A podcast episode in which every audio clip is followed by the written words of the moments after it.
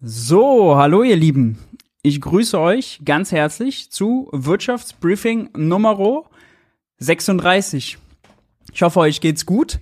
Ich hoffe, ihr seid gut in die Woche gestartet. Die Berliner haben Glück. Für die ist heute diese Woche nur eine Vier-Tage-Woche, denn am 8. März ist hier Feiertag. Äh, Weltfrauentag wird hier gefeiert. Sehr gut, zu Recht, wunderbar. Bei Jung und Naiv waren wir heute schon fleißig und zwar allen voran der Hans. Hans hat nämlich ein super spannendes Interview geführt mit dem Journalisten Andreas Zumach, ähm, ein Urgestein der Friedensbewegung. Ging ziemlich lange, sehr interessant, äh, lohnt sich vorbeizuschauen. Ansonsten, ihr wisst, ich bin Maurice, ich präsentiere euch das Wirtschaftsbriefing. Wir schauen uns an, was war letzte Woche Woche in Sachen Wirtschaft und Finanzen so relevant. Und ich kann euch schon mal vorweg sagen, letzte Woche hatten wir ja ganz miese Stimmung. Da war richtig, richtige miese Peter-Stimmung hier. Ich hatte kaum gute Nachrichten. Ja, wir haben uns eine schlechte Meldung nach der anderen angeguckt. Kleines Versprechen vorneweg. Heute gibt's gute Nachrichten. Es gibt einige gute Nachrichten. Es gibt natürlich auch immer ein bisschen Shitshow. Klar, gehört dazu zum Tagesgeschäft. Aber ich kann schon mal versprechen, es gibt gute Nachrichten. Äh, bevor wir zu den Schlagzeilen der Wochen komme, erlaubt mir noch in eigener Sache eine gute Nachricht zu verkünden. Und zwar, schaut mal her, ich habe hier mein neues Buch in der Hand. Teuer heißt es, es scheint im DTV-Verlag. Die Wahrheit über Inflation, ihre Profiteure und das Versagen der Politik. Kommt am 16. März ist mal ein Gegenspieler zu allen anderen Inflationsbüchern da draußen. Alle anderen Inflationsbücher ist immer, oh Gott, wir stehen kurz vor Hyperinflation, oh Gott, Crash, oh Gott, zu viel Geld gedruckt, zu viel Schulden gemacht, die Zentralbank ist alles schuld. Nein, ähm, damit will ich aufräumen, äh, will die aktuellen hohen Inflationsraten erklären und grundsätzliche Inflationsmythen klären. Falls euch das interessiert, Link dazu ist unten in der Videobeschreibung, könnt ihr ja auschecken. Und für die Berliner oder Reisefreudigen unter euch noch ein Programmhinweis. Am 22. März ist die Premiere des Buches äh, im Berlin im Pfefferberg Theater abends um 20 Uhr. Gemeinsam mit Kevin Kühnert, ihr kennt ihn, Generalsekretär der SPD und moderiert von SZ Wirtschaftsjournalist Alexander Hagelüken. Wenn euch das interessiert, checkt das gerne auch. Auch der Link ist unten in der Videobeschreibung. Damit aber genug der Programmhinweise und Buchhinweise. Wir haben keine Zeit zu verlieren. Ich war ja schon wieder ein paar Minuten zu spät dran, gebe ich ja zu. Wir starten gleich mit den Schlagzeilen der Woche. Schlagzeile der Woche ist das hier. Nicht das, was ihr jetzt eingeblendet seht. Sondern das hier, die Tücken und Lücken der Gaspreisbremse. Ja, es ist soweit. Gaspreisbremse und Strompreisbremse wirken endlich. Ja, sind in Kraft getreten. Das ist erstmal eine gute Nachricht, denn das entlastet viele, viele Haushalte. Klar, sonst, wenn ich gute Nach Nachrichten mitgebracht habe, war immer, oh, schaut an, der Preis für Neuverträge bei Strom liegt bei 37 Cent, der bei Gas für 11 Cent. Da greift die Preisbremse ja gar nicht. Aber es gibt viele Millionen Haushalte, die haben Neuverträge schließen müssen und zwar zu Preisen, die deutlich darüber liegen. Das ist schlecht, das äh, kostet Kaufkraft, das ist auch außerdem schlecht für die Wirtschaft, denn wenn den Leuten, wenn die Leute das ganze Geld fürs Heizen ausgeben müssen, bleibt keine Kohle mehr, um im Supermarkt einzukaufen oder zum Friseur zu gehen. Da leidet dann der Supermarkt, der Friseur und Bäcker Lutze drunter und das wollen wir ja nicht. Allerdings ähm, ja, ist das Gesetz typischerweise oder idealerweise so angelehnt, angelegt, dass Verbraucher gar nichts machen müssen. Ja, das kommt einfach so. Es wird alles zwischen Staat und Versorger geregelt. Haha, haha. Wenn es dann nicht die Tücken und die Ausnahmen gäbe. Also, äh, erstmal gibt's eine fette Ersparnis, mehr als 100 Euro monatlich, je nachdem natürlich, was man vorher für einen Preis hatte, ist ja völlig klar. Allerdings warnen die Verbraucherschützer, passt genau auf, was für Abschläge ihr berechnet bekommt. Und äh, zwar warnen die vor Wildwuchs bei der Umsetzung, denn manchmal ist es ja schwierig nachzuvollziehen, was sind jetzt die alten Verbräuche, ja, wenn man zum Beispiel umgezogen ist in der Zwischenzeit, betrifft mich. Das wiederum ist schwierig. Viele werden auch das Problem haben, dass sie selbst gar keinen Vertrag haben, sondern über die Betriebskosten abgerechnet werden von ihrem Vermieter. Auch da genau darauf achten, was dort passiert, denn das ist natürlich so eine kleine Lücke, ja, die genutzt werden könnte, konjunktiv, um dann doch ein bisschen mehr abzukassieren. Deswegen da Augen auf, aber an sich, ja, ist es eine gute Nachricht. Gas- und Strompreisbremse wirken. Die Verbraucher werden entlastet. Jetzt muss man unweigerlich, unweigerlich, wir kommen gar nicht drum herum, die Frage stellen, ja, ist ja schön und gut, aber da war da auch irgendwas, was jetzt in diesem Winter noch kommen sollte. Wir haben schon häufig drüber gesprochen. Ja, die Studiepauschale, Soforthilfe, Einmalzahlung 200.de. Wie sieht's damit aus? Das soll eigentlich ziemlich schnell kommen. Thilo hat dazu in der Regierungspressekonferenz nochmal nachgehakt. Wir hören mal rein.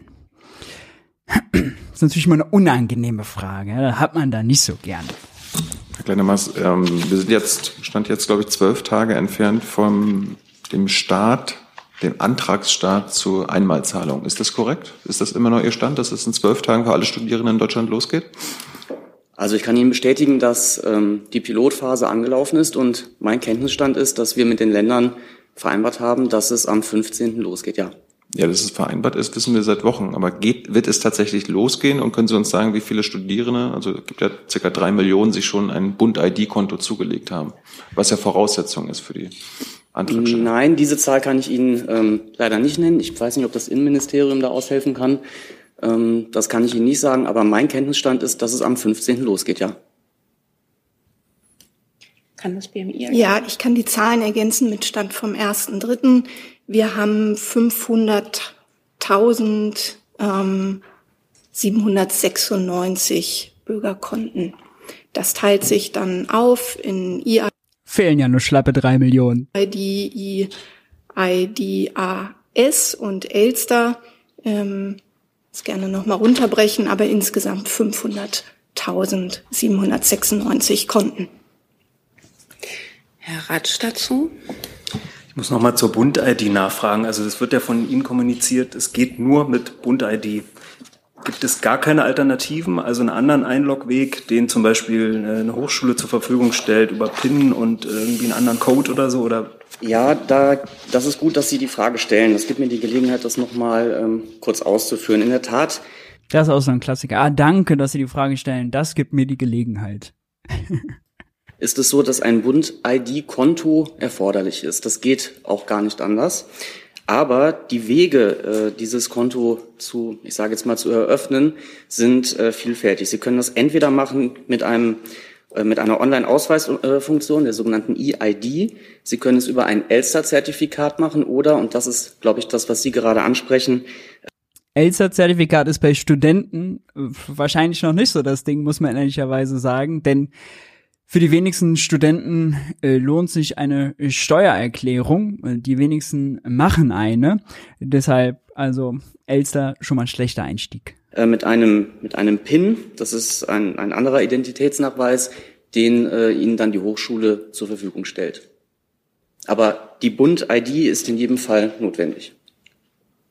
Nachfrage, Nachfrage stellen? Ähm, was sagen Sie denn dann dazu, dass manche sagen, ich will nicht diese Bund-ID, sondern äh, will mich dazu nicht zwingen lassen, so eine ID anzulegen? Also Sie spielen ja wahrscheinlich auf ähm, das Thema Datenschutz an und dazu ist zu sagen, dass die Ja, ja, ja, ja, ja. Und dann stellt Thilo aber nochmal die Frage, ob man den Bund-ID wirklich braucht. zu haben, damit sie ihre Zwischen jetzt geht. Mal. das haben wir über die Bund Ich habe auch noch nicht verstanden, warum drei Millionen Menschen jetzt gezwungen sind, eine Bund-ID zu haben, damit sie ihre 200 Euro, auf die sie seit sieben Monaten warten, äh, zu bekommen. Und Frau Beilage Hamann Übrigens äh, eine Zahl, die die Bundesregierung zuletzt rausgegeben hat. Im Bildungsministerium sind über die sieben Monate, die Thilo jetzt gerade erwähnt hat, 4500 Personalstunden angefallen, die dort im Bildungsministerium, Bundesbildungsministerium dafür geopfert wurden. Klingt erstmal vier, oh, 4500. Das heißt, runtergebrochen, vier Menschen Vollzeit, ein halbes Jahr oder die sieben Monate haben daran gefuhrwerkt. Vier Menschen ist verdammt wenig. Ja, warum setzt das Bildungsministerium nur so wenig Menschen darauf an? Klar, Länder sind auch beteiligt und und und, ja, aber vielleicht ist es ein Grund, warum man da so lange nicht aus dem Quark gekommen ist. Stell's nur mal so in den Raum. Ich hatte ja gefragt, wie viele Bund-ID-Nutzer jetzt dazugekommen sind im Rahmen dieser Einmalzahlung. Sie hatten uns jetzt die Gesamtzahl von 500.000 genannt. Geben Sie uns mal einen Vergleichswert von vor einem Monat. Also dann können wir uns vielleicht ähm, ausrechnen, wie viele jetzt dazugekommen sind, weil es gab ja schon vorher Hunderttausende Bund-ID-Konten. Ja, also ich kann ähm, hier an dieser Stelle sagen, dass eine erhebliche Zahl hinzugekommen ist, die ganz konkrete. Ja, ja, ja. Nachher ergänzt sie, dass es für den Januar irgendwie 100.000 waren. Aber klar ist, drei Millionen müssen halt dazukommen. Das ist eine ganze Menge. Schlechte Nachricht für die Studis in diesem Lande. 15. März klingt toll, wenn man ehrlich ist. Wenn man ein bisschen Realitätssinn walten lässt glaube ich, sind wir uns alle einig. Besser mal auf später einstellen. Besser mal auf später einstellen. Nun, nun, wir machen weiter. Ähm, die Zeit berichtet darüber, dass Kaffeepreise gesunken sind. Jetzt haben sie oh, gut, ja, Kaffeepreis, einzelner Preis, guck auf die Inflationsrate, ist doch total hoch. Was willst du uns hier erzählen? Ja, stimmt. Allerdings, Kaffee macht eine ganze Ecke unseres Konsums aus, ja. Sagen, der Deutsche ist der typische Biertrinker. Nee, weit gefehlt. Der Deutsche ist eine Kaffeenase, keine Biernase. Pro, die, die Zahlen sind Wahnsinn. Äh, 500 Millionen Tassen Kaffee werden in Deutschland jedes Jahr getrunken. Das macht drei Tassen pro Kopf pro Tag. Ja, macht 170 Liter Kaffee pro Jahr. Und das ist nur der Schnitt. Äh, manche trinken gar keinen, manche trinken weniger. Und manche sind richtige Kaffeenasen. Ja? Äh, Deutschland also Kaffeeland, nicht Bierland. Und der Kaffee ist 20% günstiger geworden. Die Discounter haben zuletzt deftige Preissenkungen durchgesetzt. Das ist gut. Das entlastet das Portemonnaie. Äh, Grund dafür sind bessere Ernten. Jetzt müssen wir aber beim Kaffee noch über eine andere Sache sprechen. Und zwar haben wir zuletzt hier über die Mehrwertsteuer auf Grundnahrungsmittel gesprochen. Ne? Mhm. Beim Kaffee gibt's noch eine Extrasteuer, die Kaffeesteuer. Und ich glaube, die wenigsten wissen, wie teuer die Kaffeesteuer den Kaffee macht. Ja, äh, Im Schnitt macht das nämlich auf ein Kilo Röstkaffee 2,19 Euro aus, auf löslichen Kaffee 4,78 Euro. Das sind einfach Kohle, die obendrauf aufgeschlagen wird auf den Preis, um den Kaffeekonsum teurer zu machen. Der Staat nimmt damit eine Milliarde Euro ein. Also, wenn man die Deutschen in der Breite entlasten will, so mache man die Kaffeesteuer weg, spart Bürokratie. Lindner ja, will ja immer Bürokratie bremsen, so kleine Mikroverbrauchssteuern streichen, ja, sehr beliebt. Warum nicht? Muss die keiner mehr erheben, das keiner mehr nachvollziehen, keiner kontrollieren. Wunderbar. Und man entlastet äh, diejenigen in diesem Land, die Kaffee trinken, und das sind im Schnitt schon mal ziemlich viele. Warum nicht? Pragmatischer Weg. Äh, auch nicht schlechter als äh, vieles andere, was wir da an Entlastungen, an Wildwuchs haben. Es geht weiter. Ihr habt es mitbekommen, äh, im öffentlichen Dienst laufen die Tarifverhandlungen, sowohl bei der Post als auch im öffentlichen Dienst bei äh, Bund und Kommunen. Dazu hatten wir hier zuletzt bei Junge Naiv den Verdi-Gewerkschafter, Chefökonom, wenn man will, Dirk Hirschel, sehr zu empfehlen, sehr zu empfehlen das Interview. Und die gute Nachricht ist, die schlechte Nachricht ist, dass die streiken müssen, um ihre Forderungen durchzusetzen. Die gute Nachricht ist, dass es einen Zulauf gibt. Über 45.000 neue Mitglieder in zwei Monaten äh, beschert Verdi den größten Zuwachs seit Gründung. Das ist vor allem gut, weil es einen Trend bricht, denn wir haben den Trend, dass die Leute sich von den Gewerkschaften abwenden. Hier ist scheinbar ziemlich klar, der größte äh, Zuwachs sind eben äh, Leute, die bei der Post arbeiten oder eben bei Bund und Kommunen. Und hier ist völlig klar, hier erkennen sie den Nutzen, sich kollektiv für bessere Löhne einzusetzen. Das ist schön, gerne mehr davon, unbedingt. Äh, sehr schöne Nachricht. Dann gab es heute einen Gastartikel in der FAZ.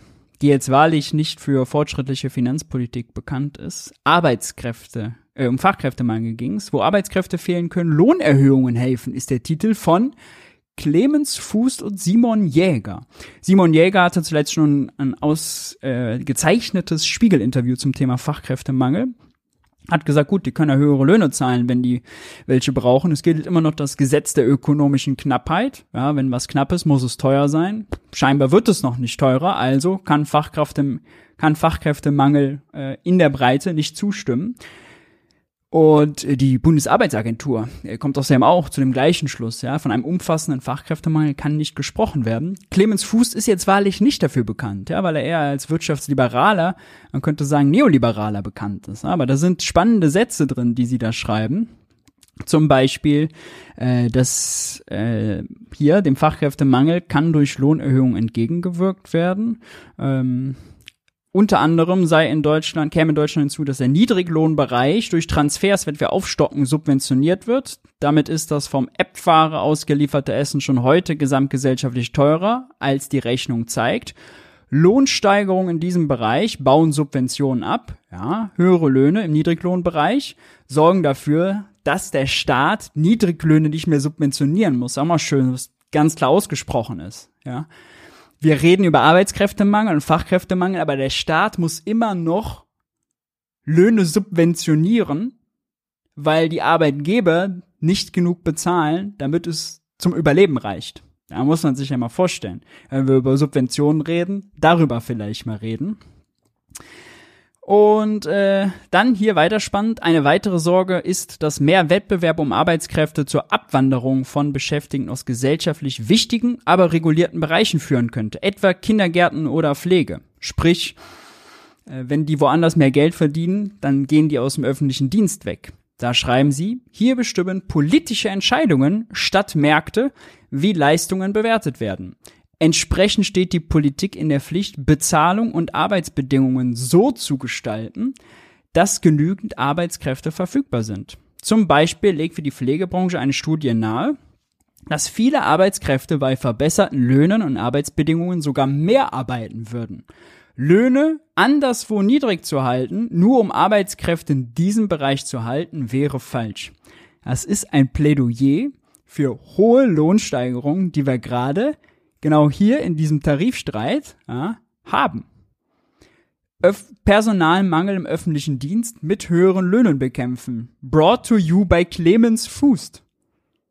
Manchmal versteht man die Welt nicht mehr, aber es ist passiert. Es ist passiert. Und äh, dass das Not tut, sieht man hier. Äh, das Statistische Bundesamt veröffentlicht ja regelmäßig die Entwicklung der Reallöhne. Das sind die Nominallöhne minus der Inflation, beziehungsweise minus des Verbraucherpreisindexes, Temperaturmesser für unsere Inflation. Und hier sehen wir im roten Bereich, ja, Roms, minus 3,7 Prozent, Ende Q 4,22 für Gesamt 22 minus 3,1 Prozent und eigentlich kann man seit der Krise sagen, seit der Krise ist Reallohnverlust. Ja, hier 21, als die Wirtschaft sich kurz erholte, ging es wieder hoch, aber seitdem wieder runter. Die Beschäftigten sind seit drei Jahren äh, in der Krise. Die Löhne sind seit drei Jahren in der Krise. Wer in diesen Zeiten, ja, bei solchen Lohnsenkungen, muss man ja sagen, Reallohnsenkungen, teilweise hier auch während der Pandemie, Nominallohnsenkungen, das große Klagelied vom Arbeitskräftemangel äh, singt, ja, der ist an den ökonomischen Gesetzen vorbei wirklich spannend. Also, dass Clemens Fuß jetzt damit rauskommt und solche Takes hier macht. Ich habe mit den Ohren geschlackert. Geht weiter mit den guten Nachrichten. Ihr seht, heute ist eine geile Sendung. Heute ist richtig Stimmung drin. Viele Neubauten mit Wärmepumpen beheizt. Wärmepumpen als umweltfreundliche Energiequelle boomen. Darum stieg auch die Produktion zuletzt deutlich an. Allerdings, die Kosten für Handwerksleistungen im Heizungsbau verteuerten sich, klar. Ähm, mittlerweile ist bei jeder zweiten, bei jedem zweiten Neubau, also von 21 sind die Zahlen, äh, wurden Wärmepumpen als primäre Heizenergiequelle eingesetzt. Das waren früher, 2016, nur ein Drittel. Na, also eine klare Verbesserung. Gleichwohl kommen vor allem bei Ein- und Zweifamilienhäusern zum Einsatz. Aus Effizienzgründen muss man sagen, davon haben wir zu viele in Deutschland. Wir bräuchten eigentlich was anderes. Ähm, denn je mehr Leute in einem Haus wohnen und je höher gebaut wird, desto effizienter. Aber gut, ähm, entsprechend ist auch die Produktion zuletzt deutlich angestiegen. In den ersten drei Quartalen 22 wurden in Deutschland 243.000 Wärmepumpen produziert, fast die Hälfte mehr als im Vorjahreszeitraum. Sehr gut, sehr gut. Ebenso gut ist jetzt äh, eine EU-Verordnung, die jetzt umgesetzt wurde, Bundestag jetzt durchgepeitscht. Bundestag vereinfacht Genehmigungsverfahren für Wind- und Solaranlagen. Damit geht zum Beispiel einher, dass äh, einzelne Genehmigungen äh, ausfallen, wenn zum Beispiel für, für, äh, für den Bau von äh, Anlagen, wenn in der Flächenausweisung schon Prüfungen durchgeführt wurden. Prüfungen betreffen natürlich äh, sowas wie Umweltverträglichkeit und Artenschutz. Und es ist äh, vor allem für die Grünen, muss man sagen, ja ein Ritt auf der Rasierklinge. Entsprechend gibt's auch Kritik äh, von den Umweltverbänden, inhaltliche Kritik von Umweltschützern. Der Bund für Umwelt- und Naturschutz in Deutschland, BUND, befürchtet etwa unkalkulierbare Risiken für die Natur. Die jetzt für viele Energiewendeprojekte ausfallenden Artenschutzuntersuchungen sind zwei äh, und Umweltverträglichkeitsprüfungen, was ein Wort, mehr Silben gingen nicht, sind zwei zentrale Elemente für den Naturschutz. Die schnelle Umsetzung der Energiewende ist genauso wichtig wie deren naturverträglicher Ausbau, aber Robert Habeck versichert, beides ginge auch gleichzeitig. Ja, Bundesverband der Energie- und Wasserwirtschaft, äh, die, die davon also betroffen sind, begrüßen die Regelung, sagen, hier gibt's äh, entsch entscheidende Vereinfachungen in einigen Punkten, in erheblichem Ausmaß. Äh, das ist erstmal positiv, denn wir müssen ja ganz viele Windräder aufbauen und ans Netz nehmen. Ja, gut, gut, gut. Gehe weiter mit guten Nachrichten, wenn auch aus schlechtem Anlass.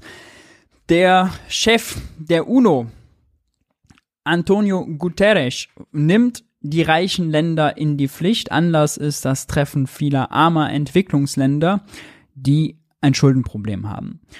Und zwar haben die ein Fremdwährungsschuldenproblem, um ganz genau zu sein. Die verschulden sich in US-Dollar, in chinesischen Yuan, in Euros und müssen dann äh, jetzt, wo die Zinsen zum Beispiel steigen, wo der US-Dollar besonders stark geworden ist gegenüber anderen Währungen, müssen die halt deutlich mehr aufbringen, um ihre Schulden zu tilgen und den Zinsdienst nachzukommen. Guterres fordert 500 Milliarden Dollar von den Reichen für die Armen. Schuldenschnitt. Es gibt auch ähm, eine Bewegung, die das mit dem Klimaschutz äh, in Zusammenhang bringt. Die waren auch irgendwann mal jetzt letztes Jahr in Berlin im Finanzministerium eingestiegen und haben dort irgendwie als Schreibtisch plakatiert. Das Problem, was hierbei jetzt besteht, ist, dass das immer einfach gesagt ist, dass das extrem komplizierte Verhandlungen sind und ja, man nochmal genau fragen muss, was sind das denn für Schulden? Ja, das ist jetzt nicht also Deutschland, Europa, äh, EU, USA, China haben einfach quasi aus dem Staatshaushalt denen jetzt die Milliarden gegeben und die sollen sie zurückzahlen mit Zins, ja, und darauf könnte man jetzt einfach verzichten, sondern zum Teil sind es Bankkredite. Banken sind private, profitorientierte Unternehmen. Warum sollen die darauf verzichten? Der überwiegendste Teil sind allerdings Anleihen. Ja, da gibt es zum Beispiel ein armes Entwicklungsland, sagen wir Liberia, Mosambik, was auch immer, äh, Anleihen aus, Staatsanleihen, um Geld in den Staatshaushalt zu bekommen, aber eben nicht in der eigenen Währung, sofern sie denn eine überhaupt haben, sondern in US-Dollar. Und US-Dollar, eigene Währung könnten sie natürlich immer selbst erzeugen, da gibt es kein Pleiterisiko. US-Dollar, Fremdwährung, aber natürlich nicht, da gibt es ein Schuldenrisiko. Und diese Anleihen müssen sie bedienen. Jetzt die Frage, wer hält diese Anleihen? Nun, die sind international im Umlauf, ja. Die können Banken im Inland, Banken im Ausland, können Staaten, können Versicherer, können Fonds halten.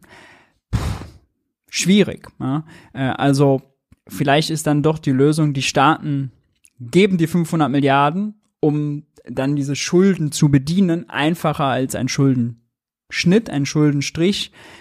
Gleichwohl, sind wir mal ehrlich, wenn wir Christian Lindner schon so hart bei uns im Inland spart, möchte ich keine Verhandlungen mit dem über sowas führen.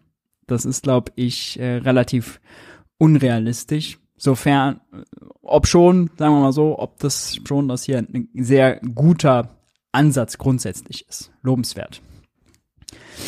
Andere gute Nachricht könnte man meinen, Russland Öl- und Gaseinnahmen brechen offenbar ein. Ja, das stimmt. Der Grund dafür ist, Russland hat Probleme mit der Logistik, ja, da wir weniger Öl und Gas von dort kaufen und Russland an andere Länder verkaufen muss, an China, an Indien, ähm, an Pakistan, an Kasachstan, was auch immer, haben die ein Logistikproblem. Ja, vor allem, wenn es übersee gehen muss oder weite Strecken nach China, denn Gas haben sie ja bei uns per Pipeline geliefert. So, das äh, war relativ einfach. Aber die Pipelines kann man nicht mal eben so einfach verlegen. Das heißt, selbst wenn Nachfrage zum Beispiel aus China nach russischem Gas dann da ist, fehlen die Transportmöglichkeiten. Und die sind auch nicht so einfach mal eben zu bauen, denn äh, da spielt Logistik, da spielt Topografie, da spielt die Umwelt eine ganz große Rolle. Kleinen Moment.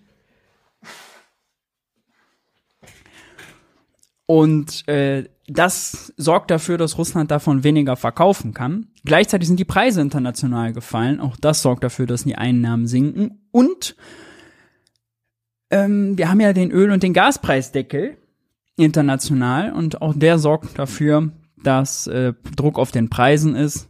Jetzt muss man allerdings relativieren, daraus jetzt eine Story zu machen, wie das hier zum Beispiel ganz am Ende äh, könnte jetzt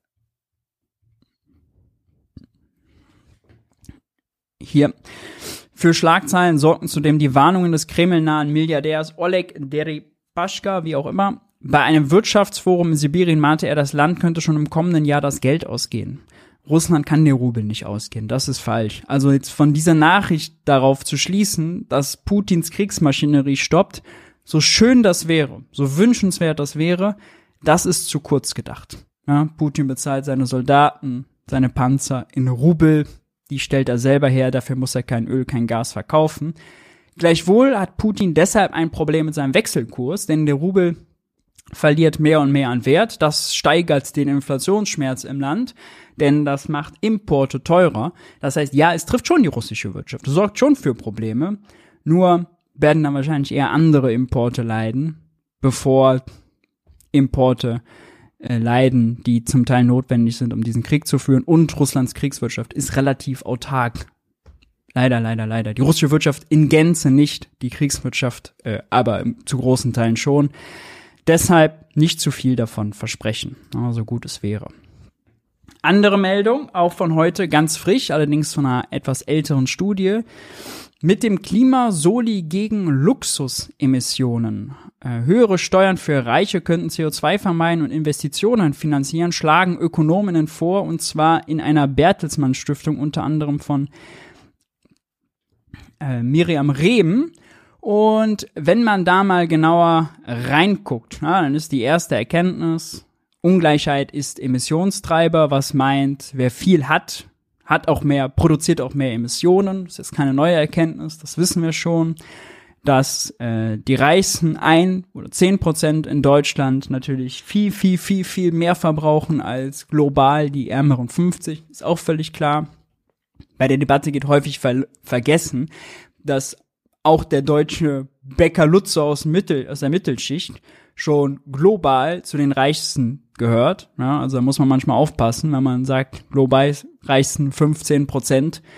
Da gehört auch Bäcker Lutze dann schon mit dazu. Ja, das ist jetzt äh, nicht so, dass es hier nur, dass hier nur Prunk und Luxus mit gemeint ist. Aber was ist die Schlussfolgerung daraus? Die Forderung, die Forderung ist unter anderem ein Klimasoli und der ist jetzt ganz anders als den Soli, den wir jetzt haben, der nur auf die Einkommenssteuer und auf die äh, auf die Kapitalertragssteuer wirkt, sondern der soll auch bei Erbschafts- und äh, vermögensbezogenen Steuern angewendet werden. Also ein paar Prozent mehr, wenn man es so einfach formulieren will, äh, für die reichsten zehn Prozent bei einkommens- und vermögensbezogenen Steuern und zusätzlich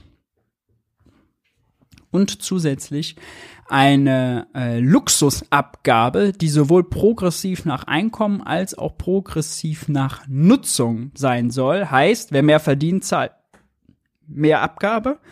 Und wer häufiger zum Beispiel fliegt, zahlt mehr diese Abgabe. Klingt ehrlicherweise nicht besonders umsetzbar. Müsste man sich die konkreten Konzepte anschauen. Hat die Studie jetzt nicht gemacht, war nichts Gegenstand der Studie, ist ja auch okay. Ähm, aber an sich ist die Idee natürlich richtig, ja, dass man sagt, die Vielflieger äh, und die reichen Vielflieger äh, und nicht derjenige, der dann äh, sich einmal im Jahr äh, irgendwie die Reise nach Spanien gönnt, um äh, Abstand von dem stressigen Arbeitsalltag zu finden, die sollen äh, dort nicht belastet werden. Gut gedacht, wiefern das umsetzbar ist, schon theoretisch fraglich, praktisch mit der Ampel unmöglich, unmöglich. Ja, keine Steuererhöhung, das haben Scholz und Lindner ja zuletzt nochmal festgezogen. Also äh, damit ist wahrlich nicht zu rechnen.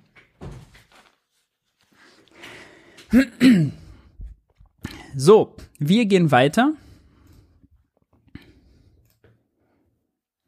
Da kommt da jetzt kein Schnupfen bei mir auf, oder? Kommt da jetzt kein Schnupfen auf? Ich glaube doch nicht. Meldung auch von heute aus dem Handelsblatt. Klimawandel könnte Deutschland bis 2050 bis zu 900 Milliarden Euro kosten. Und wie sind sie darauf gekommen? Nun, da rechnen sie zusammen und das ist wichtig. Ne?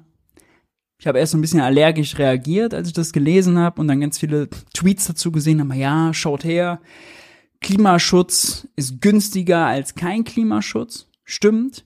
Nur häufig ist dann das Framing, dass wir Ausgaben als Kosten betrachten.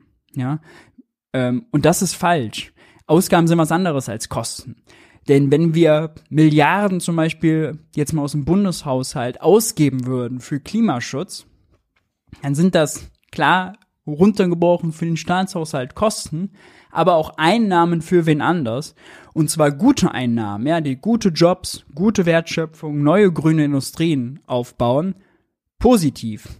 Hier ist allerdings was anderes mit gemeint. Hier sind wirklich volkswirtschaftliche Kostenkosten mit gemeint. Zum Beispiel Ernteausfälle in der Landwirtschaft, Ertragsausfälle in der Forstwirtschaft, äh, Landwirtschaft äh, im schlimmsten Fall 160 Milliarden bis 2050, ja, Forstwirtschaft bis zu 100 Milliarden bis 2050. Schäden an Gebäuden und Infrastruktur ist der fetteste Part bis zu 470 Milliarden Euro, eben durch Unwetterereignisse, Extremwetter, äh, Dürreperioden, äh, wärmere Städte und, und, und. Dann Beeinträchtigung der Binnenschifffahrt durch Niedrigwasser. Vier Milliarden, gerade zum Beispiel wird das wieder ein Thema im Rhein, aber auch in Frankreich. Äh, werden die Franzosen sicherlich auch wieder Probleme mit ihrer Atomenergie bekommen. Vielleicht nimmt das der den Ampel- und CDU-Befürwortern, die so laut nach Atom schreien, bisschen Dampf aus den Segeln. Und zuletzt die Beeinträchtigung des internationalen Handels, das ist jetzt relativ grob, wahrscheinlich irgendwie, wenn Schiffe oder so nicht äh, fahren können, längere Lieferzeiten, sowas, bis zu 190 Milliarden Euro. So kommt man dann auf diese Headline bis zu 900 Milliarden Euro deutsche Kosten für die deutsche Volkswirtschaft. Und ja, das zeigt, es ist ökonomisch weise, es ist ökonomisch klug, jetzt zu investieren, jetzt zu klotzen, nicht zu kleckern. Und zwar nicht nur in Energiewende und Umbau, also ja, unbedingt gerne, aber eben auch in Anpassung. Auch zum Beispiel in den Katastrophenschutz. Ne? Äh, ich hatte vor kurzem ein Interview mit Matthias Max vom Forschungsteam des Deutschen Roten Kreuzes bei mir auf dem Kanal. Und äh, da ging es darum, dass wenn wir als Gesellschaft älter werden und wenn wir, wenn die Erde heißer wird, halt auch solche Institutionen wie das Deutsche Rote Kreuz, ja, die Katastrophenschutz, Bevölkerungsschutz machen, die uns, wenn Krise ist, aus der Patsche helfen, ja, ob bei Pflegenot, ob bei Corona oder eben bei Extremwetterereignissen, dass die eben, äh, wie die in Zukunft arbeiten müssen und dass die auch diese klimatischen Veränderungen deren Arbeit schwerer machen und vor allem müssen auch über Geld sprechen. Das Deutsche Rote Kreuz fordert als Nummer eins nachhaltige Finanzierung zwei Milliarden jedes Jahr aus dem Bundeshaushalt für Bevölkerungsschutz. Was zahlt Lindner in diesem Jahr? 23, 560 Millionen. Also ein Viertel, bisschen weniger als ein Drittel davon. Das ist zu wenig. Da muss mehr gemacht werden. Da sollten wir eigentlich aus Ahrtal und Corona-Krise und sowas gelernt haben. Ja, äh, woher sowas kommt, klar, ne? Bundesrechnungshof kommt äh, alljährlich, wobei gefühlt schon fast quartalsweise mit ihren neuen Berichten. Hier Bundesrechnungshof fordert neue Finanzpolitik, der ungebremste Anstieg der Staatsverschuldung. Der ist außerdem gebremst, der ist überhaupt nicht ungebremst. Ja. Äh, wir brauchen ja nicht mehr die 200 Milliarden aus dem Doppelwumms. Also diese Rhetorik ist schon wieder, ich mir so einen Hals. Müsse gestoppt werden, heißt es in der Stellungnahme zum Haushalt 24, der Bund habe seine Belastungsgrenze erreicht. Äh, wir schauen dann mal rein. Stehen zum Beispiel dann sowas drin, permanent in neue Schulden auszuweichen, ignoriert die Realität und übergeht die Interessen vor allem der jungen Generation, sagt Rechnungshofpräsident Kai Scheller, der als Bundesbeauftragter für Wirtschaftlichkeit in der, Verantwort in der Verwaltung die Regierung bei der Etatplanung berät. Alle Einnahmen, Ausgaben müssen auf den Prüfstand gestellt und neu priorisiert werden. Es bedürfe jetzt klarer, kluger und schmerzhafter Entscheidungen. So. Jetzt muss man sich mal kurz fragen, Bundesrechnungshof, klar, klingt nach einer super seriösen Institution. Was denn deren Aufgabe? Ist deren Aufgabe, Politik zu machen? Ist deren Aufgabe, Prioritäten der Bundesregierung zu hinterfragen oder so? Nee. Deren Aufgabe ist zu schauen, dass das Geld, was ausgegeben werden soll, laut Haushalt, auch effizient und wirklich ausgegeben wird. Nach allen Maßstäben, Transparenz und so weiter. Das sollen die machen. Aber solche Sätze wie permanent in neue Schulden auszuweichen, ignoriert die Realität und übergeht die Interessen der jungen Generation. Alle Einnahmen und Ausgaben müssen auf den Prüfstand. Sorry, das ist Politik. Das ist nicht Bundesrechnungshof, das ist Politik. Und Kai Scheller, ja, und ich frage, wer ist Kai Scheller? Kai Scheller ist auf zwölf Jahre in dieses Amt gehievt. Und warum? Weil er das richtige Parteibuch hatte. Sein Vize, der Vizepräsident des Bundesrechnungshofs, hat ein FDP-Parteibuch, Kai Scheller hat ein CDU-Parteibuch. Sind einfach Parteisoldaten aus FDP und CDU, die in diese Position gehievt wurden und von dort aus Politik machen. Ja. Die können schon qua Nominierung überhaupt gar nicht neutral sein, sollten es eigentlich, aber ist logischerweise unmöglich und machen, nutzen diese Institution und eben den Ruf, oh, der seriöse äh, Bundesrechnungshof immer wieder, um Politik zu machen. Und das ist wirklich ermüdend. Es ist wirklich ermüdend. Nicht weniger schlimm. Da wirklich, das war wirklich, also, wir haben letzte Woche viel über die Kindergrundsicherung gesprochen hier. Und Kindergrundsicherung kann man aus sozialen Motiven jetzt sagen, ist unbedingt notwendig. Ja, wenn man zum Beispiel sieht, Kinderzuschlag wird nur von einem Drittel der Antragsberechtigten beantragt. Eine Katastrophe. Kinderarmut in Deutschland, Jugendarmut in Deutschland ist eine Katastrophe. Wenn wir sehen, dass, äh, jetzt waren die Zahlen, sechs Prozent aller Schulabgänger sind ungefähr 100.000 jedes Jahr, ohne Abschluss von der Schule gehen. Ja, was hat auch damit zu tun, dass Armut ein Laster ist, dass wir die nicht richtig durchbekommen, dass wir als Gesellschaft unser Auftrag da nicht erfüllen, dass unser Bildungssystem da löchrig ist. So, viele Gründe für sowas wie eine Kindergrundsicherung. Ja, wir hatten auch das Interview mit Lisa Paus letzte Woche hier bei Junge Naiv im Wirtschaftsbriefing und auch äh, das Original natürlich bei Junge Naiv. Jetzt gibt es hier ähm, den FDP-Finanzpolitiker Markus Herbrand, ja. Und Markus Hermann schreibt einen Gastbeitrag in der Wirtschaftswoche und schreibt unter anderem das hier. Bloß keine Sozialhilfekarriere fördern. Die richtigen Ziele, Armutsprävention und verbesserte Teilhabe von Kindern dürfen nicht dazu führen, dass wir uns gutgläubig ausnutzen lassen. Ja, man kennt's. Ne? Da ist wirklich der Feind nicht bei Geldwäsche, nicht bei Steuerhinterziehung, nicht bei Lohndrückern, nicht, dass in Deutschland bundesweit nur alle 50 Jahre Mindestlohngesetze, die Einhaltung des Mindestlohngesetzes in den Betrieben geprüft wird, aber irgendwie im Schnitt bei 8 Prozent aller Unternehmen dann es zu Verfahren kommt. Nein, Kindergeldbetrug, na klar, da müssen wir jetzt ansetzen. Seiter schreibt er auch, die Grünen müssen erkennen, dass noch mehr Geld für Eltern allein in den wenigsten Fällen automatisch zu mehr Erfolg führt. Was ein Strohmann. Ja, das sagt ja keiner. Aber natürlich ist Armut ist ein struktureller Grund, warum Leute eben das typische FDP-Versprechen Aufstieg und Bildungschancen und Chancengleichheit eben nicht wahrnehmen können. Also FDPler, die dagegen anschreiben, ja auch gegen ihre eigenen Prinzipien schon wieder.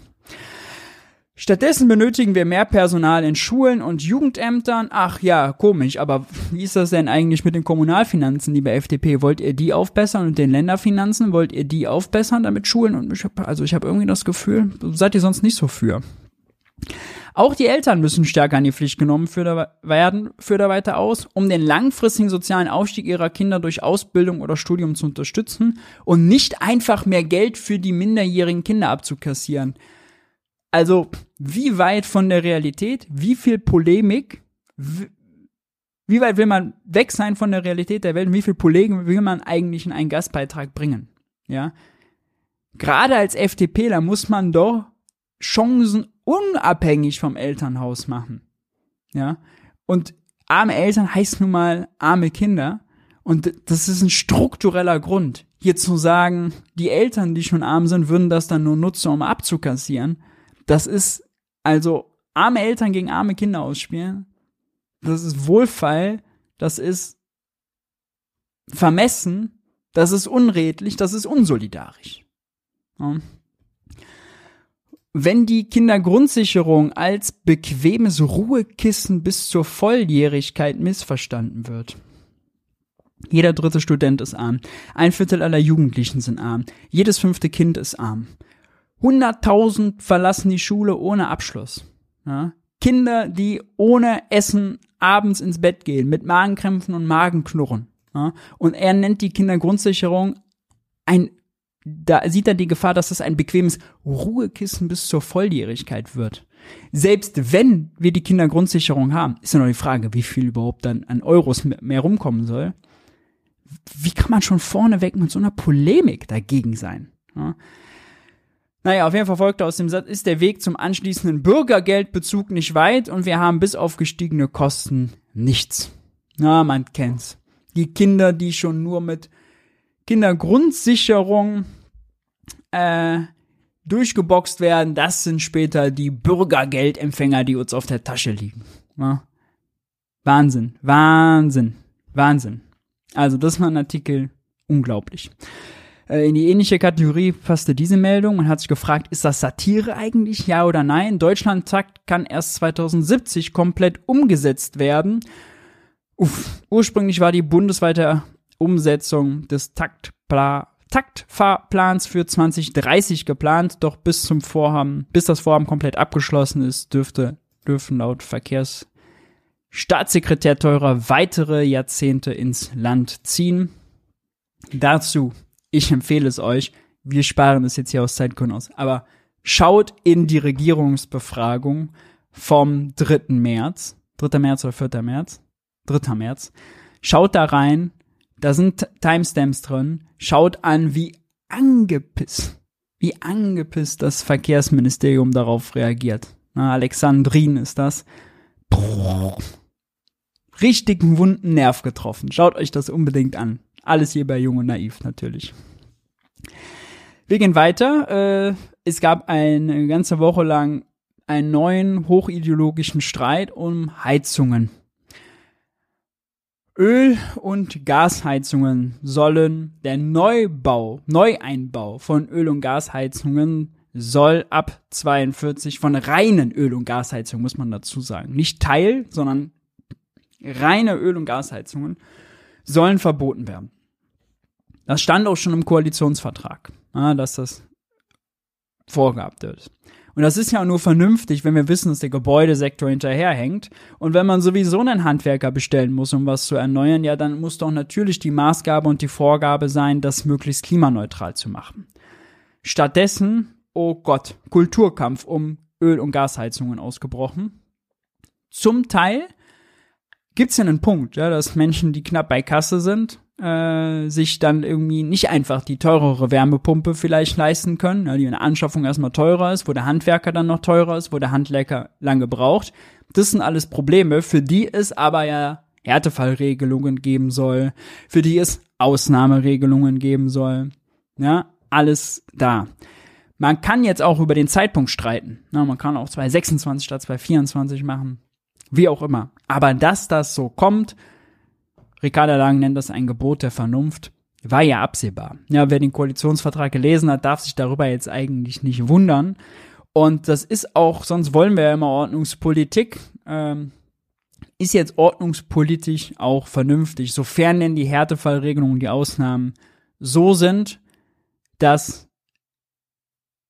im Normalfall eben der Ersatz funktioniert, dass wir vorwärts kommen und es ist ja auch nicht so, als müssten jetzt bestehende Öl- und Gasheizungen rausgerissen werden oder so. Ja, die dürfen weiterlaufen, bis eben die Genehmigung 30 Jahre läuft, das, bis die eben ausfällt. So. Das heißt, wer sich jetzt dieses Jahr noch eine Öl- oder Gasheizung besorgen will, go for it.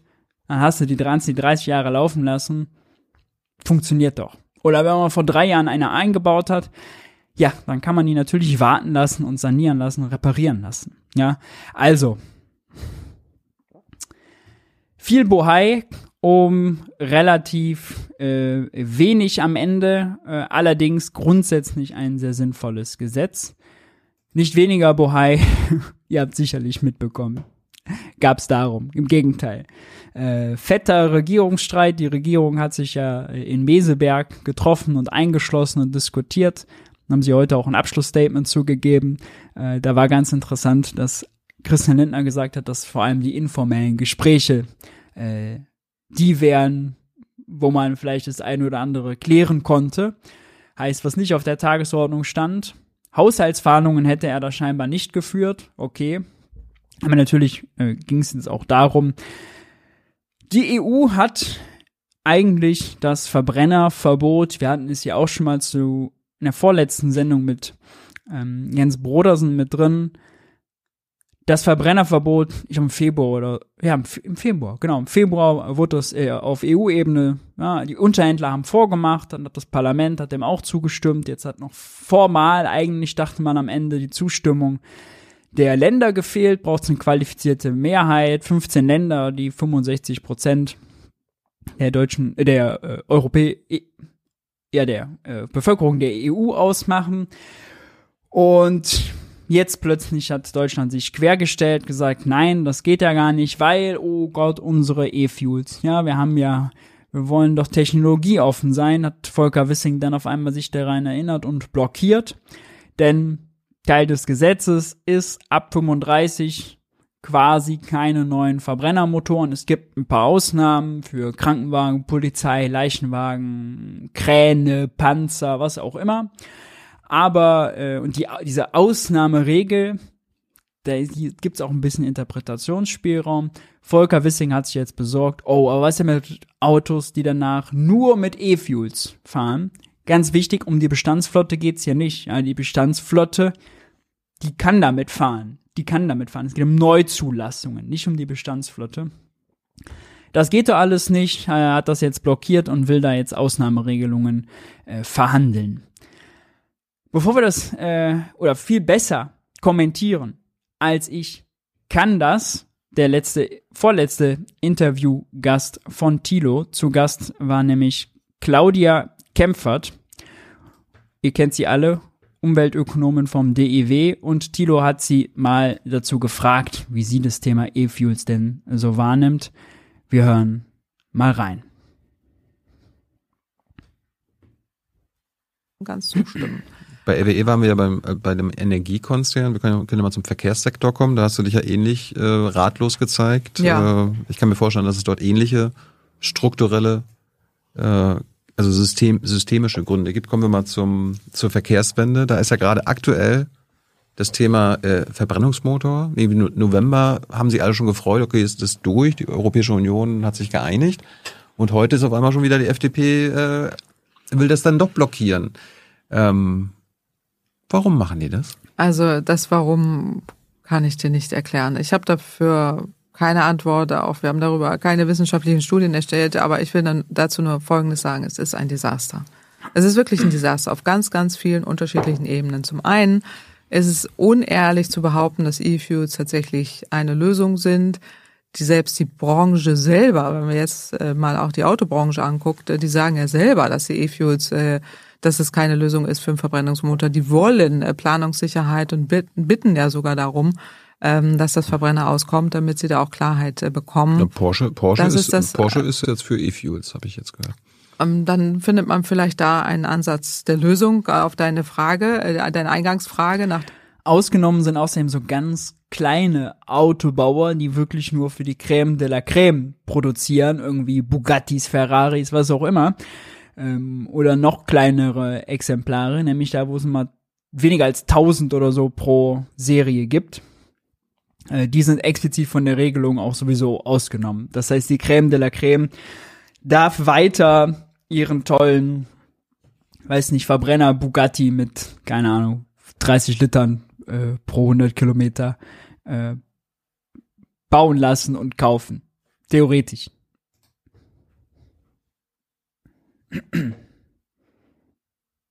Dem äh, Warum. Aber ähm, grundsätzlich ist es einfach äh, eine unehrliche Debatte. Es ist ein, äh, man reitet hier ein totes Pferd. Und wenn man ein Pferd, totes Pferd reitet, soll man wirklich absteigen. Und das ist der Punkt an der Stelle, weil äh, E-Fuels herzustellen, das gehört eben nie dazu, dass das mal erläutert wird, ist wahnsinnig energieintensiv. Und dafür brauchst du entweder fossile Energien, äh, Atomenergie oder eben Ökostrom. Ökostrom ist das Einzige, was Sinn macht. Aber ähm, den Ökostrom direkt zu nutzen, ist so viel effizienter. Also du brauchst praktisch fünf bis achtmal so viel Energie um E-Fuels herzustellen, um dann in einen SUV-Tank zu äh, stecken, äh, wo man schon jetzt um jedes Windrad äh, sich streitet und die den Ökostrom händeringend braucht für Wärmepumpen und Elektromobilität und dann hier davon ausgeht, dass wir nochmal fünf bis achtmal so viel Ökostrom ausbauen, um dann E-Fuels zu produzieren, das ist einfach auf so vielen Ebenen unehrlich. Wir können E-Fuels einsetzen, vielleicht für den Flugverkehr oder auch für den, für den Schwerlastverkehr, aber selbst da zeichnet sich ab, dass das Elektromobilität sein wird. Also insofern, äh, und der nächste, der letzte Punkt noch, warum das ein Desaster ist, ist einfach, dass wir in Europa den Eindruck erwecken, wir seien unzuverlässig. Und das finde ich an dieser ganzen Geschichte wirklich hochproblematisch. Ja. Das äh, find, fand ich jetzt ein bisschen pathetisch, weil, also, andere Länder in der Eurozone die wissen um unsere Unzuverlässigkeit, äh, die wissen um unseren Egoismus. Wenn man Griechenland fragt, wenn man Italien fragt, ja, wenn es um Fiskalpolitik geht, wenn es um harte Sparauflagen geht, da haben wir uns schon einen schlechten Namen gemacht. Also um unseren schlechten Ruf in der Europäischen Union müssen wir uns eigentlich keine Sorgen machen. Abseits dieser Ineffizienz, ja, ähm, gibt es natürlich eine Frage, die ein bisschen unbequem ist, die auch Claudia Kempf hat hier nicht so richtig beantwortet. Nämlich, wir haben ja das Problem, dass es eine Bestandsflotte gibt und bis diese Bestandsflotte mit Verbrennern ausgewechselt ist gegen E-Autos, ja, Wasserstoff, was auch immer, aber vor allem eben E-Autos, ähm, dauert es ja eine ganze Weile. Und selbst wenn hier Verbrenner verkauft werden und durch E-Autos ersetzt werden, gehen die ja nicht Schrott, sondern gehen in andere Teile der Welt. Ja. Und das ist eigentlich die Benchmark, gegen die man E-Fuels messen müsste. Das wäre vielleicht der Use Case, wo man sagen kann, alles klar, für diese Nutzung, für den Übergang ist das besser, ist das immer noch besser als klassisch Benzin und Diesel zu verbrennen. Es ist es rein aus Effizienzgründen natürlich nicht gegen das neue Elektroauto. Ja, da kann es dann nicht mithalten. Ähm, das ist, denke ich, der Fall. Aber für Deutschland ist ja klar, also das geht ja alles auf Elektroauto und äh, das könnte man auch alles in, in Aus- und Bestandsflotte ist ja sowieso, also geklärt, ja, für Deutschland. Das betrifft, die betrifft das Verbrennerverbot jetzt natürlich nicht. Deswegen, das ist eine ganz andere Debatte als die, die jetzt so für so viel Bohai gesorgt hat. Äh, das muss man schön säuberlich voneinander trennen. Gerade vor dem Hintergrund, dass der Verkehrssektor doch derjenige ist, der im Moment so wenig liefert, wie es nur geht. Also wo die Expertenkommission äh, die Hände über den Kopf zusammengeschlagen hat und gesagt hat, wir, wir fangen da noch nicht mal an nachzugucken, weil es reicht hinten und vorne nicht. Wir reden über Kohle, die sollen da irgendwas überkompensieren. Es funktioniert nicht. Und äh, das ist wirklich ein Desaster. Ja. Ähm, und das halte ich auch für, für hoch äh, falsch, dass wir da drin sind. Und es ist wirklich ein Problem. Und ich sehe es als, als großes Problem an, weil wenn wir in Europa so jetzt so unzuverlässig sind, in einer, mit einer Regierung, wo wir doch eigentlich äh, mehr tun sollten, ist es, ist es wirklich ein Problem. Ja, also. heute, heute gerade in der Bundespressekonferenz hat das Verkehrsministerium quasi den Grund gegeben, warum sie jetzt E-Fuels machen wollen. Wer da wäre? Weil Claudia, 2045, da wird es ja immer noch Verbrennerautos auf den Straßen geben. Äh, die müssen ja dann eben mit irgendwas betankt werden, wenn wir äh, klimaneutral sein wollen. Mit, mit Treibstoff, der über drei Euro kostet mindestens, wahrscheinlich noch deutlich, deutlich mehr. Ähm, wo die Elektroautos für einen Bruchteil dessen, also wo, wo, wo wenn ich im Elektroauto unterwegs bin, das mich, kostet mich 50 Cent pro gefahrene Kilometer und das, äh, das, der E-Fuel kostet drei. Ähm, das, und, und den muss ich erstmal produzieren und ich brauche dafür eine Infrastruktur. Es ist einfach äh, kolossaler Wahnsinn. Ich, ich, ich habe so, so, eine schöne Grafik, die, die habe ich mir bei E-Fuels immer gemerkt. Also äh, genau. was du aus Stro mit Strom aus einer Windkraftanlage ja. machen kannst, die äh, 3000 Megawatt Leistung hat und 2000 Stunden Volllast pro Jahr macht. Äh, wenn du ein E-Auto mit dem mit dem Strom betanken würdest, könntest, könntest du 1600 Fahrzeuge versorgen. Mhm. Bei E-Fuels nur 250. Genau. Das ist ja auch die Differenz, das meine ich ja eben mit den achtmal so viel Energie, mit denen du herstellen musst. Also das ist so viel ineffizienter. Also äh, eigentlich die FDP, die jetzt E-Fuel-Fan ist, die müssten jetzt eigentlich dafür sein, dass der Windkraftausbau und Solarausbau genau. achtmal achtmal so schnell gehen muss und achtmal so hoch sein muss, aber, wie wir aber da, da machen sie ja genau das Gegenteil das ist, das ist inkonsistent. Äh, und deswegen ist es, ist es unehrlich. Un, also, ja. Äh, also es ist wirklich extrem inkonsistent und auf vielen, vielen Ebenen wirklich hochproblematisch. Stimmt. Ich will noch aber ergänzen, diese drei Euro, die sie eben als Preis genannt hat, die man dann 2045 für E-Fuels bezahlt, ja, die muss man ja eben nicht gegen das E-Auto rechnen, weil da verlieren die natürlich immer. So, haben wir geklärt, ist Quatsch, die Effizienz spricht dafür, ja, brauchen wir gar nicht lange drüber reden. Aber das normale Benzin und der Diesel, die werden ja durch die CO2-Steuer, die man so hochjatzen will, werden die auch massiv teurer sein. Und das ist natürlich ein Vergleich, der dann noch relevant ist, wenn die PKWs, ob bei uns, in Osteuropa, in ganz anderen Ländern, ganz anderen Kontinenten, wie auch immer fahren, ob das für sowas relevant sein kann ja, äh, wo sie dann ja hinverkauft werden. Und weil Klimawandel ein globales Problem ist, muss man darüber auch global nachdenken. Ja, ist halt größer als das, was machen wir hier nur in Deutschland, ist ja völlig klar. Und ähm, in dem Zusammenhang ist das vielleicht, vielleicht, vielleicht relevant. Bin ich überfragt. Fragen wir nächstes Mal nochmal Jens Brodersen, wenn er äh, auch nochmal zu Gast ist. Aber klar, dieses Effizienzargument, da gab es auch interessant, Christian Dürr war bei Markus Lanz und hat Markus Lanz ihn gefragt, ja, diese Effizienzdifferenz und oh, hat, Marco, hat der Christian Dürr sich da, das war wirklich fast schon unangenehm anzusehen, weil er das dann so zugeben musste. Und das ist ein Unsinnskampf, ja, weil der, Tilos Grafik beantwortet das ja perfekt. Ne? Und ja, drei Euro klingt auch, wenn man inflationsbereinigt Und das, das guckt. das ist tatsächlich ähm, was, was uns inflationsbereinigt auch nochmal rechnet natürlich auch nochmal anders in 20 Jahren. Böse auf die Füße fallen wird. Ähm, und das, ich meine, das ist ja nicht die einzige Diskussion, die wir führen. Wir werden sie wieder führen über Atom, wir werden sie wieder führen über Fracking, wir werden sie wieder führen, ob wir in äh, Deutschland Gas fördern sollen, wir werden sie wieder führen, ob wir CO2 einprassen müssen, wir werden sie wieder führen, ob wir E-Fuels haben. Es ist Dazu kommt, dass wir bei E-Fuels natürlich auch den Gesamtmarkt bedenken müssen eigentlich. Ne? Denn wenn das nachher in Flugzeuge soll, wenn das in Kräne soll, ja, solche schweren Sachen, äh, wer weiß, ob das irgendwann in Kreuzfahrtschiffe oder was auch immer soll, generell ineffizient, sollten wir vielleicht aus Klimaschutzgründen generell lassen, aber die Debatte gibt's ja, ja. Man sowas damit ersetzen möchte, dann hilft es vielleicht dem Gesamtmarkt, wenn man auch eine Bestandsflotte noch damit fährt. Ja ähm, einfach um Skaleneffekte und so weiter zu haben. Aber den Gedanken kriege ich nicht zu Ende geführt. greifen wir wann anders nochmal auf. Das sind alles, alles Diskussionen der Vergangenheit. Es hilft uns für die Zukunft überhaupt nicht weiter. Anstelle jetzt mal zu sagen, wir machen die Energiewende konsequent mit mehr erneuerbare Energien, mehr Speicher äh, und äh, die Lösungen, die da notwendig sind. Aber, und, aber, ähm, aber warum das fossile Imperium dafür lobbyiert? Das ist klar. Das- Sie wollen das natürlich verlängern, ihre fossilen Geschäftsmodelle. Das ist ja völlig klar. Ähm, Warum wollen sie das? Aber in dem Fall, ähm, in dem Fall bin ich mir gar nicht sicher, welche Lobby, also wenn du sagst, Porsche steckt dahinter, aber die Auto, es gibt ja auch andere Autokonzerne, die, Die, die, äußern die, sich die ganz, Porsche-Chefin hat gesagt, also E-Fuels wäre wär jetzt für uns ganz gut.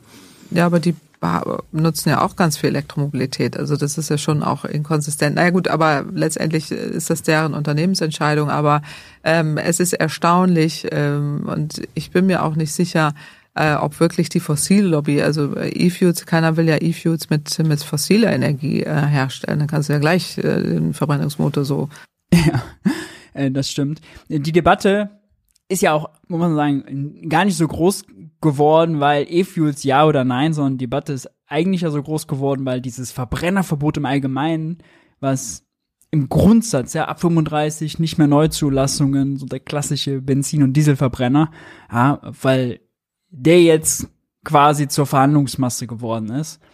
Und ich meine, da ist ja Konsens, ja, und da ist es richtig und das ist auf jeden Fall schon mal äh, gut, dass das kommt. Das Interview mit Claudia Kempfert war äh, generell sehr interessant, sehr empfehlenswert. Wir schauen noch mal jetzt bei einer anderen Stelle rein und zwar geht's da um Investitionen, um genauer gesagt fossile Investitionen, nachdem es äh, um RWE ging und die Frage, äh, RWE sollte man das nicht staatlich machen, weil passen private Profite da so richtig rein. Jan, Ja, der kann das gar kann nicht. rein. Warum denn nicht? Ja, weil- weil er, weil er sein Kapitaleigenen verpflichtet Ja, ist. Und aber weil, das- weil, weil, da- dir- da weil, kann weil man du ja doch selbst ran. sagst, Ja, kleines bisschen noch zurück. Die Entschädigungszahlungen Aber, holen wir zurück oder aber am was Ende, auch am. Ende zählt doch, dass das Richtige gemacht wird. Das schreibst Das du doch in deinem richtig. Buch und Ja, das, ja. dafür setzt du sich ja seit zwei Jahrzehnten ein. Ist wenn, auch so. Wenn, wenn am Ende klar ist, aus strukturellen Gründen kann dieser Konzern, der kann das gar nicht. Warum denn nicht? Ja, weil, weil er, weil Also es geht um RWE. er sein Kapitaleigenen verpflichtet Ja, ist. Aber weil, weil, das- weil, weil, da- da weil, weil du ja selbst ran. sagst, mit fossiler Energie kann man Ja, mehr.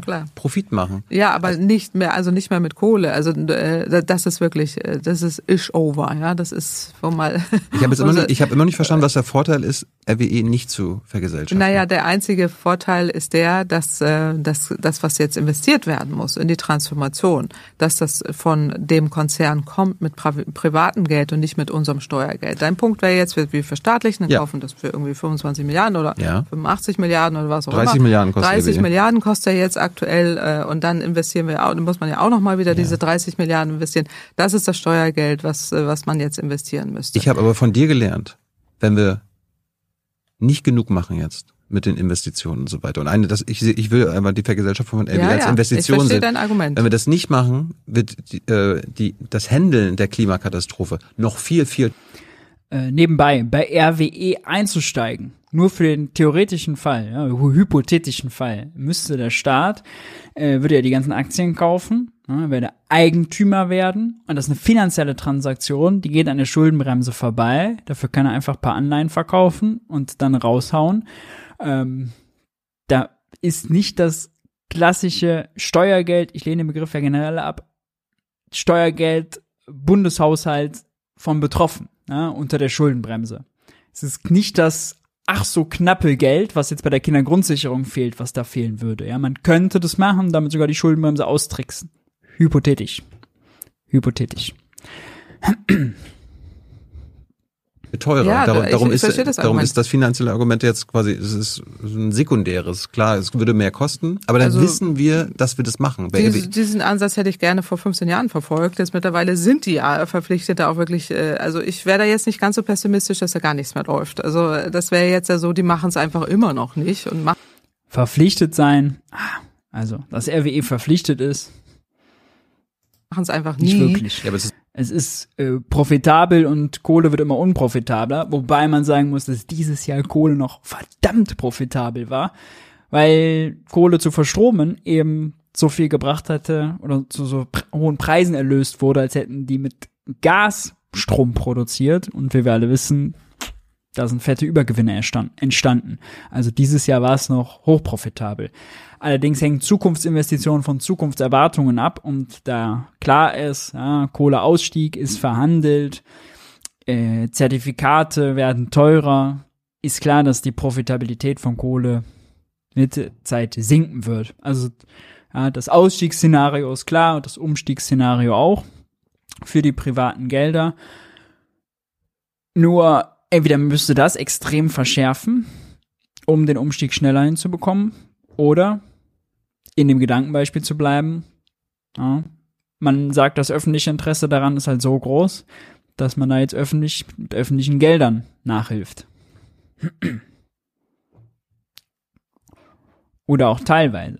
Das Prinzip das, Hoffnung immer noch, oder? Äh, ich glaube mehr als das. Also die, die Rahmenbedingungen sind jetzt wirklich da. Äh, ich sehe da nicht, dass die da wirklich nochmal ernsthaft wieder anfangen, Kohle auszubuddeln und das, das weiter fortzuführen. Es ist wirklich es ist wirklich schlecht gelaufen. Wir haben gerade über Lützerath geredet. Sie, sie wehren sie, sich mit Händen und Füßen und zwar erfolgreich. Sie, ja, aber das ist ja, ja, ja, das ist, ist gelaufen. Also, du, du schreibst ähm, ja in deinem Buch ja. diesen schönen Satz, das fossile Imperium schlägt zurück. Ja. Damit meinst du doch RWE unter anderem, oder? Ja, das, die fossile Industrie, natürlich, ja, genau. Äh, die fossile Industrie.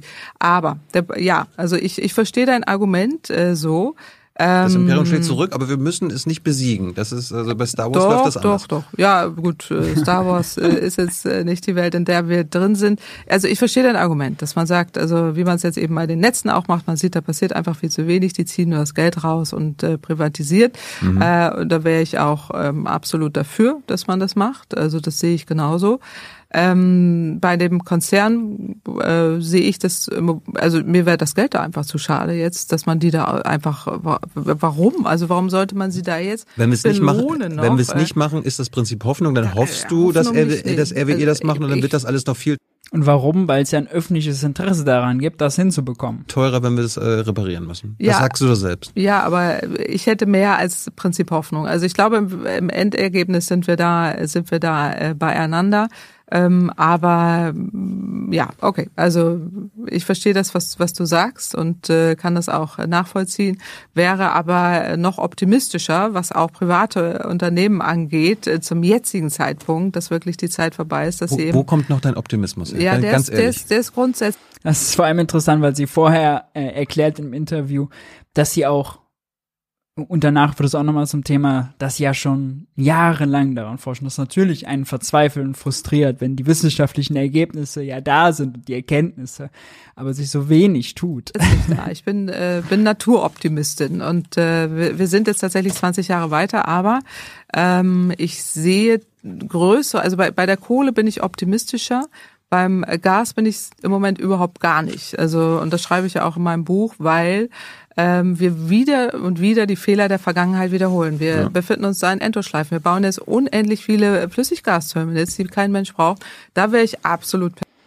Auch äh, Claudia Kämpfer hat ein neues Buch geschrieben, das ist jetzt hier leider, weil ich es abgeschnitten habe, nur halb eingeblendet. Schockwellen heißt das, letzte Chance für sichere Energie und Frieden. Pessimistisch. Also da wäre ich äh, sehr dafür, und da wird ja auch äh, verstaatlicht, aber leider auch mit verstaatlichem Geld kannst du Flüssiggasterminals bauen wenn du dir da einreden lässt, dass du sie brauchst. Weißt du, der Punkt ist doch, dass äh, ich, ich äh, denke nicht, dass man es damit unbedingt aufhalten könnte, aber ähm, bei der Kohle, äh, die, die, die, die Nummer ist tatsächlich durch. Ich glaube nicht, dass wir die reaktivieren. Es sei denn, ja gut, es sei denn, ja, andere politische Konstellationen fangen jetzt wieder an, Kohle ausbuddeln zu wollen. Das wäre natürlich, also dann, weißt du, die Rahmenbedingungen sind jetzt wirklich so, dass das vorbei ist, dass sich das nochmal wieder lohnt, reaktiviert werden kann. 2030 ist Schluss. In zurück zu deinem Satz mit, das fossile Imperium schlägt zurück. Warum schlägt es überhaupt zurück? Äh, hat, hat, war es jemals quasi in der Defensive? Ich habe mal geguckt, du kennst ja wahrscheinlich auch die Zahlen, ähm, dass die fossile Industrie äh, global pro Minute mit 11 Millionen Dollar mhm. subventioniert wird. Ja, also das also wo, wozu sonst zurückschlagen? Also die naja, das Zurückschlagen kommt daher, weil wir tatsächlich mal eine Energiewende angeschoben haben. Und das ist ja auch das, äh, der Inhalt meines äh, aktuellen Buchs, was wir vor 20 Jahren angefangen haben, erneuerbare Energien auszubauen. Die waren wahnsinnig erfolgreich, Bürgerenergie. RWD, äh, RWD, sag ich schon, RWE ist außerdem jetzt auch bei äh, den schwimmenden und den neuen Gasterminals dabei, jetzt oben im Norden. Äh, da haben sie, wenn ich mich nicht irre, aber da haben sie, glaube ich, jetzt einen neuen Zuschlag bekommen. Ähm, für so ein äh, Terminal, was äh, relativ weit äh, im Meer rein, ins Meer rein ist und dann über Lubmin oben in MacPom mit angeschlossen wird. Also auch da sind sie dann mit dabei. Überall. RWE ist überall. Sind gewachsen. Wir hatten über 150.000 äh, Jobs im Wind- und Solarenergiebereich mehr, die wir alle haben gehen lassen durch eine zerstörerische. Das ist wirklich mit eines der absurdesten Dinge, dass wir die deutsche Solarindustrie aufgebaut hatten und verloren haben. Politik äh, und das ist das Zurückschlagen, was ich da meine. Die äh, perfiden Zweifel sehen an wissenschaftlichen Kenntnissen, das Zweifel sehen an, ach nein, das kostet doch zu viel Geld.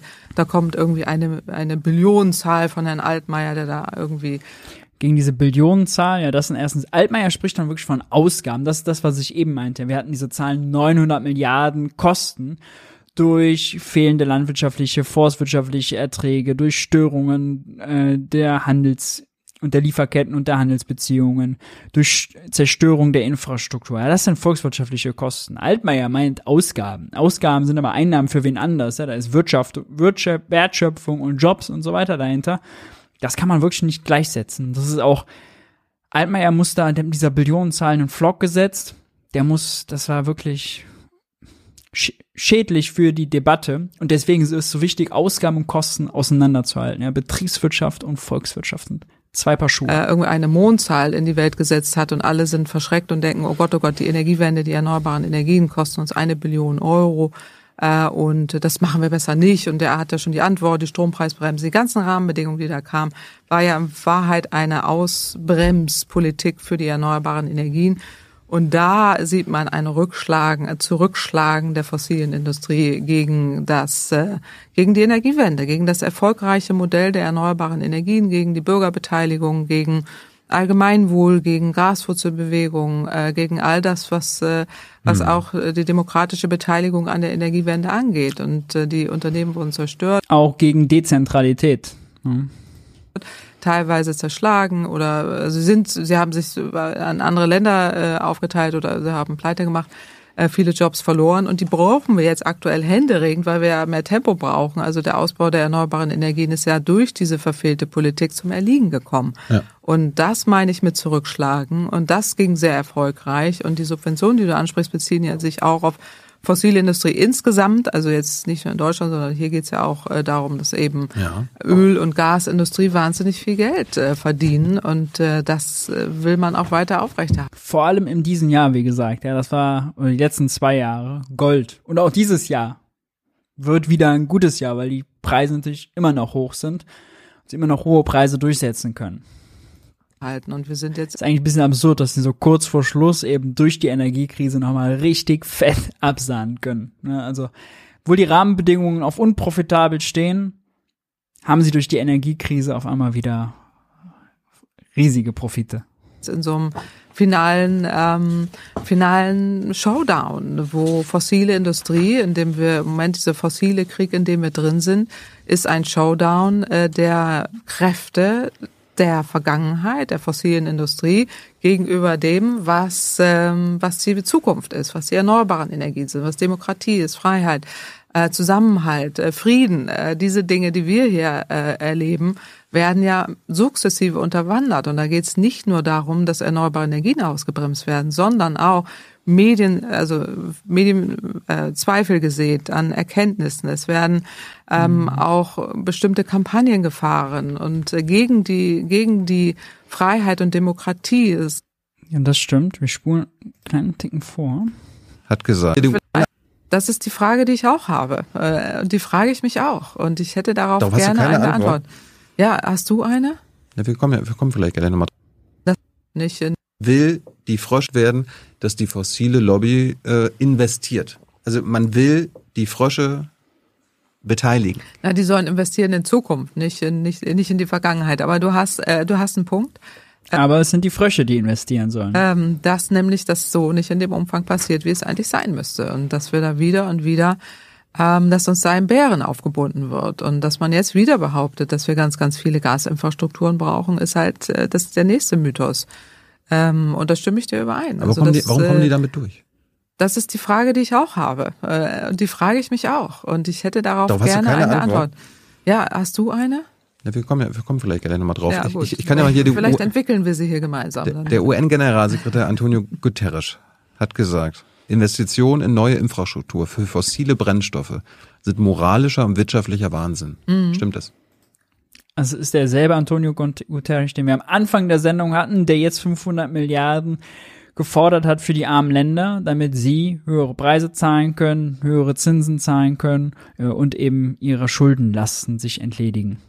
Da fällt mir ein, eine Information habe ich noch vergessen.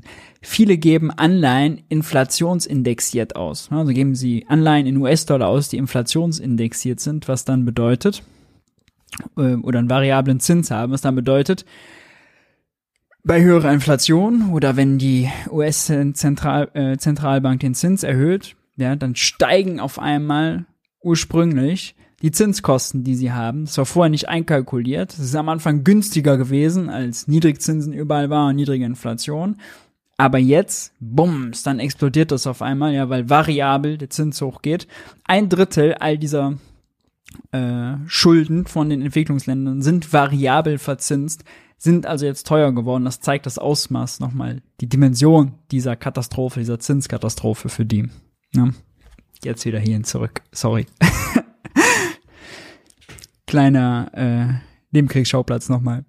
Also da würde ich, also ich, da würde ich übereinstimmen. Also moralisch würde ich jetzt, ich bin Ökonomin und argumentiere jetzt nicht moralisch, aber wirtschaftlicher Wahnsinn stimmt allgemein. Also es sind stranded investments, gestrandete Investitionen und sie sind insofern wahnsinnig, weil sie Dass Claudia Kempfert nicht moralisch argumentiert, stimmt außerdem nur für diesen Satz oder für dieses Interview. Äh, sie hat in Bezug auf äh, Gas, ein Gasembargo, was sie zum Beispiel auch lautstark mit gefordert hat, äh, was wir letztes Jahr hatten wir diese große Diskussion, sollen wir noch Gas aus Russland kaufen, ja oder nein, waren auch immer so Sätze dabei, wie das finanziert den Krieg, wir haben Blut an unseren Händen, ja, es ist äh, das war, da war auch schon Moral dabei. Äh, ist ja okay. Äh, Moral kann uns grundsätzlich nicht schaden. Nur dann nicht solche Sätze. sie uns in eine komplette fossile Welt führen mit steigenden Emissionen. Und die Emissionen müssen drastisch runter. Wir dürfen eigentlich gar kein Geld, nicht eigentlich, wir dürfen kein Geld mehr in fossile Infrastrukturen und äh, fossile Anlagen investieren, sondern nur noch in erneuerbare Energien und Energiewende. So, jetzt an der, Nur Letzte Woche, ich erinnere, Finanzwende, grüne Fonds, die, äh, was war das? Eine, eine Milliarde äh, in fossile Projekte und Aktien gesteckt haben, statt in grüne. Ja, grüne Fonds, ESG zertifiziert, die sollen eigentlich grün sein. Warum? Weil das hochprofitabel war. Ja, ähm, man muss wirklich an diese Profitlogik ran, denn darüber steuert man die Investitionen an die Profite heute und natürlich viel wichtiger die Profite, die morgen und übermorgen erwartet werden. Und wenn das öffentliche Interesse so groß ist und man die Rahmenbedingungen nicht festgesetzt bekommt, dass das unprofitabel wird und das andere dadurch profitabel, ja, dann regelt der Markt es vielleicht doch nicht immer. Ne? Da muss man eben über Alternativen nachdenken. Wollen wir mal staatlich was rausbuttern. so kann es funktionieren. ich habe äh, das vielen PolitikerInnen jetzt die letzten Wochen und Monate immer wieder gestellt, auch von den Grünen. Ja, die haben darauf keine klare Antwort. Sollten wir nicht einfach was, gerade was du gesagt hast, zum Schluss kommen, dass wir fossile Investments daher verbieten müssen? verbieten müssen. Also dahingehend verbieten müssen, dass wir sie äh, gigantisch teurer machen. Also das, äh, ich weiß jetzt, Verbot ist dann immer wieder das nächste, die nächste Frage. Ähm, in dem Sinne müsste man global erstmal anfangen, die ganzen Subventionen für fossile Energien tatsächlich runterzufahren. Und man muss die Rahmenbedingungen so setzen, dass sich das überhaupt gar nicht mehr lohnt. In dem Sinne, ja, also wir dürfen, wir dürfen und ich würde also ähm, über einem Verbot, ich glaube, im Verbot kriegt man tatsächlich in dem Sinne ähm, schwer hin, politisch hin, aber letztendlich äh, ist es nicht falsch, ist nicht faktisch falsch, sondern Äh, man muss sich fragen, wie kriegt man es hin? Und ähm, wo ich wirklich massiv enttäuscht bin, ist auch der Finanzmarkt, wo eben die Rahmenbedingungen so eigentlich sein müssten, dass nicht mehr investiert wird in fossile Anlagen. Ja. Also da müsste es auf die Tische kommen und sagen, ähm, und da, ich sitze ja häufiger auch mal mit Investoren da zusammen und frage die, sag mal, investiert ihr denn da noch rein? Ja, teilweise schon. Und ähm, Klar. ist ja lukrativ. Naja, aber das sollte es nicht sein, weil letztendlich ist es zulasten der Allgemeinheit, die Kosten werden sozialisiert und äh, äh, aber genau deswegen ist es ja lukrativ und ist es noch profitabel. Und selbst wenn, deswegen ist auch mal dieses Framing, wenn man jetzt grüne Geldpolitik, ja, die Zentralbank, die kauft jetzt äh, irgendwie, wenn sie Unternehmensanleihen kauft, nur noch Grü Unternehmen, die nicht irgendwie mit fossilen Energieträgern Profite machen, ja. Und was hat das für einen Einfluss? Nun, dann sind die von den grünen Unternehmen, Anführungszeichen, werden häufiger gekauft. Das heißt, die haben es ein bisschen leichter mit der Unternehmensfinanzierung aber auch nur kleines bisschen. Also die Hebel an diesem Finanzmarkt sind so klein, äh, wenn man nicht wirklich sagt, wir machen jetzt irgendwie quantitative Kreditkontrollen oder so, ja, äh, und legen den Banken irgendwie richtig harte Sachen auf, sondern da sind nur ganz soft werden da ein paar Hebel äh, bewegt. Am Ende, selbst wenn die Kreditkosten ein bisschen höher sind, aber die halt fette Profite machen können, wie sie jetzt gemacht haben, zum Beispiel in den zwei Jahren, dann hat man dagegen keine Chance. Ja? Also mit ein bisschen hier, ein bisschen, wir machen ein bisschen weniger, kaufen wir weniger Anleihen da, ja, und dann kann der grüne Finanzminister aus Baden-Württemberg, Daniel Bayas, der ist außerdem bald bei Tilo zu Gast im Interview, äh, Mitte März, der kann sich dann nicht schnell sagen, ja, auch wir als Staat, ja, wenn wir unser Geld anlegen, dann kaufen wir auch nur noch grüne Anlagen, jetzt auch nicht mehr irgendwie fossil, aber das ist alles so kleinteilig, hat so wenig Einfluss und wird so aufgefressen davon, wenn da jetzt solche krassen Milliardengewinne gemacht werden, äh, dass das zu wenig ins Gewicht fällt, ja, und am Ende naiv ist, muss man, muss man leider so sagen. Ist dann naiv. Und wir alle zahlen einen hohen Preis dafür, durch Umweltschäden, durch Klimaschäden und durch die ganzen Folgewirkungen. Äh, und das sollte man ihnen anlasten, diese Kosten. Also das Beispiel, was ich ja auch bringe im Buch, auch mit der, mit der Pipeline, die wurde uns ja auch schön gerechnet, weil man eben behauptete, dadurch kommt immer billiges Gas nach Deutschland. Also das ist ja auch eine Lüge gewesen, mhm. ähm, die wir aber auch widerlegt haben, auch wissenschaftlich widerlegt haben. Ähm, aber trotzdem haben die Investoren da rein investiert. Auch mit dem ist eine Hochrisikoanlage gewesen, weil sie ist jetzt abgeschrieben. Sie muss abgeschrieben werden. Das heißt, es sind sogenannte Stranded Investments. Und wenn man heute investiert in fossile Infrastrukturen, ist das äh, aller Voraussicht nach äh, sehr große Stranded Investments. Und ich, ich habe ja nicht nur dein Buch. Das stimmt, ähm, völlig richtig. Nur die Frage ist, kriegen wir damit genug Tempo? Ja, also wird es schnell genug ein Stranded Investment? Es ist schnell genug unprofitabel. Und da muss man sagen, Stand heute noch nicht. Also die Daumenschrauben, die man dann dem fossilen, der fossilen Industrie und auch dem Finanzmarkt und auch den Banken für die Kredite für die fossile Industrie anlegt, ja, die sind dann noch nicht eng genug.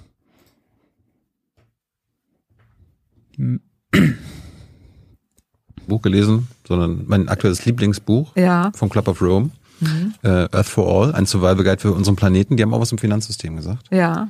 Äh, ich kann genau. ja, mal, kann ja. mal zitieren, Seite 20. Dazu muss das globale Finanzsystem umgestaltet werden. Von einem System, das die Katastrophe finanziert, zu einem System, das langfristigen Wohlstand schafft. Mhm. Finanzinstitutionen wie der Internationale Währungsfonds und die Weltbank müssen so transformiert werden, dass der Geldfluss den in Armut lebenden Menschen zugutekommt und nicht nur den obersten 10 Prozent. Ja, das finde ich richtig. Das halte ich auch für richtig. Genau, aber deine Frage war ja, soll man das da verbieten? Ne? Das ist ja auch ein Ansatz irgendwie dieser. Genau, du musst dem Finanzsystem, du musst, du, du musst das verbieten. Also äh, das Finanzsystem darf ja auch nicht mit Menschen handeln. ja, ja, ja, na, klar. Ist so. Ja, Sklaverei ist, haben wir haben wir verboten. Ja, ist schon richtig. Ich, äh, ich sehe deinen Punkt. Am Ende kommt es auf selber raus. Ja, wenn sie es so teuer machen will, dass es so unprofitabel wird, ist es ja de facto ein Verbot. Sie will nicht Verbot sagen, aber äh, inhaltlich teilt sie das. Guckt unbedingt das ganze Interview. Äh, das ist sehr spannend. Auch der Zuschauerfragenteil ist sehr spannend. Wir machen einen kleinen Themensprung hin in den Bundestag. Endlich nochmal Bundestagsdebatten. Ähm, hatten wir jetzt äh, was länger nicht. Auch dafür ist dieses Format immer natürlich da, dass dort die Reden, die eben nicht so eine große Öffentlichkeit erfahren, hier äh, für euch bei Junge Naiv aufbereitet werden. Es gab eine aktuelle Stunde von der Linksfraktion zum Thema äh, Tarifverhandlung öffentlicher Dienst. Und ich habe drei interessante Clips mitgebracht. Von der FDP, von der SPD und von der CDU. Hier spricht Konstantin Kuhle von der FDP. Und ähm, na, ich nehme gar nicht so viel vorweg die Linke hat als erstes gesprochen, kann man sich ja vorstellen, ja, wir haben Personalmangel und überhaupt, das sind die Helden des Alltags, ja, die haben uns auch durch die Krise geführt, die Erzieher, die Pfleger, die Busfahrer, ja, die Personen, die in Gesundheitsämtern und so gearbeitet haben. Also, das ist gerechter, gibt denen mehr Lohn. Kurz zusammengefasst. Jetzt Konstantin Kuhle von der FDP, der das mit dem Lohn auch so sieht, aber es gibt ein Aber. Ein kleines Aber. Außerdem ein begnadeter rhetorischer äh, Redner. nicht ein bloßes Lippenbekenntnis ist, sondern dass es auch bedeutet, dass wir uns mit den Menschen, die bei der Bundeswehr dienen, hier konkret auseinandersetzen und dass wir sie auch besser entlohnen. Es ist aber völlig klar, und das ist hier schon angeklungen, dass bei öffentlichem Dienst ist ihm Bundeswehr als erstes eingefallen. Deswegen gerade noch diese paar Sätze. Respekt, Anerkennung und Dankeschön nicht alles sein kann, dass warme Worte nicht alles sein können, sondern dass es am Ende auch um eine bessere finanzielle Entlohnung der Menschen gehen muss. Und es ist nachvollziehbar, dass bei diesen finanziellen Belastungen, dass bei dieser hohen Inflation gerade im vergangenen Jahr die Gewerkschaften entsprechende Forderungen gestellt haben. Und ich kann das sehr gut nachvollziehen, gerade mit Blick auf die unteren Besoldungsgruppen. Hier muss es auch eine deutliche Anhebung geben. Die Menschen müssen spüren, dass der Staat sie als Dienstherr in dieser besonderen Situation nicht alleine lässt. Schau an, was für Worte. Andere Worte als die von Markus Herbrand, der die Kindergrundsicherung als äh, Schmarotzer-Programm niedergeschrieben hat in der Wirtschaftswoche, Konstantin Kuhle. Äh, der wird es wahrscheinlich in der FDP noch ziemlich weit äh, bringen, ähm, höchstwahrscheinlich. Der wird rele immer relevanter werden, das kann man glaube ich schon sagen. Mit gesteht zu, ja, da braucht es mehr Lohnzuwächse und es braucht vor allem in den unteren Besoldungsgruppen mehr Lohnzuwächse. Allerdings ist das Gehaltsniveau da relativ eng zusammen zwischen zwei noch was brutto und drei noch was brutto befinden sich 90 Prozent aller ähm, äh, Beschäftigten.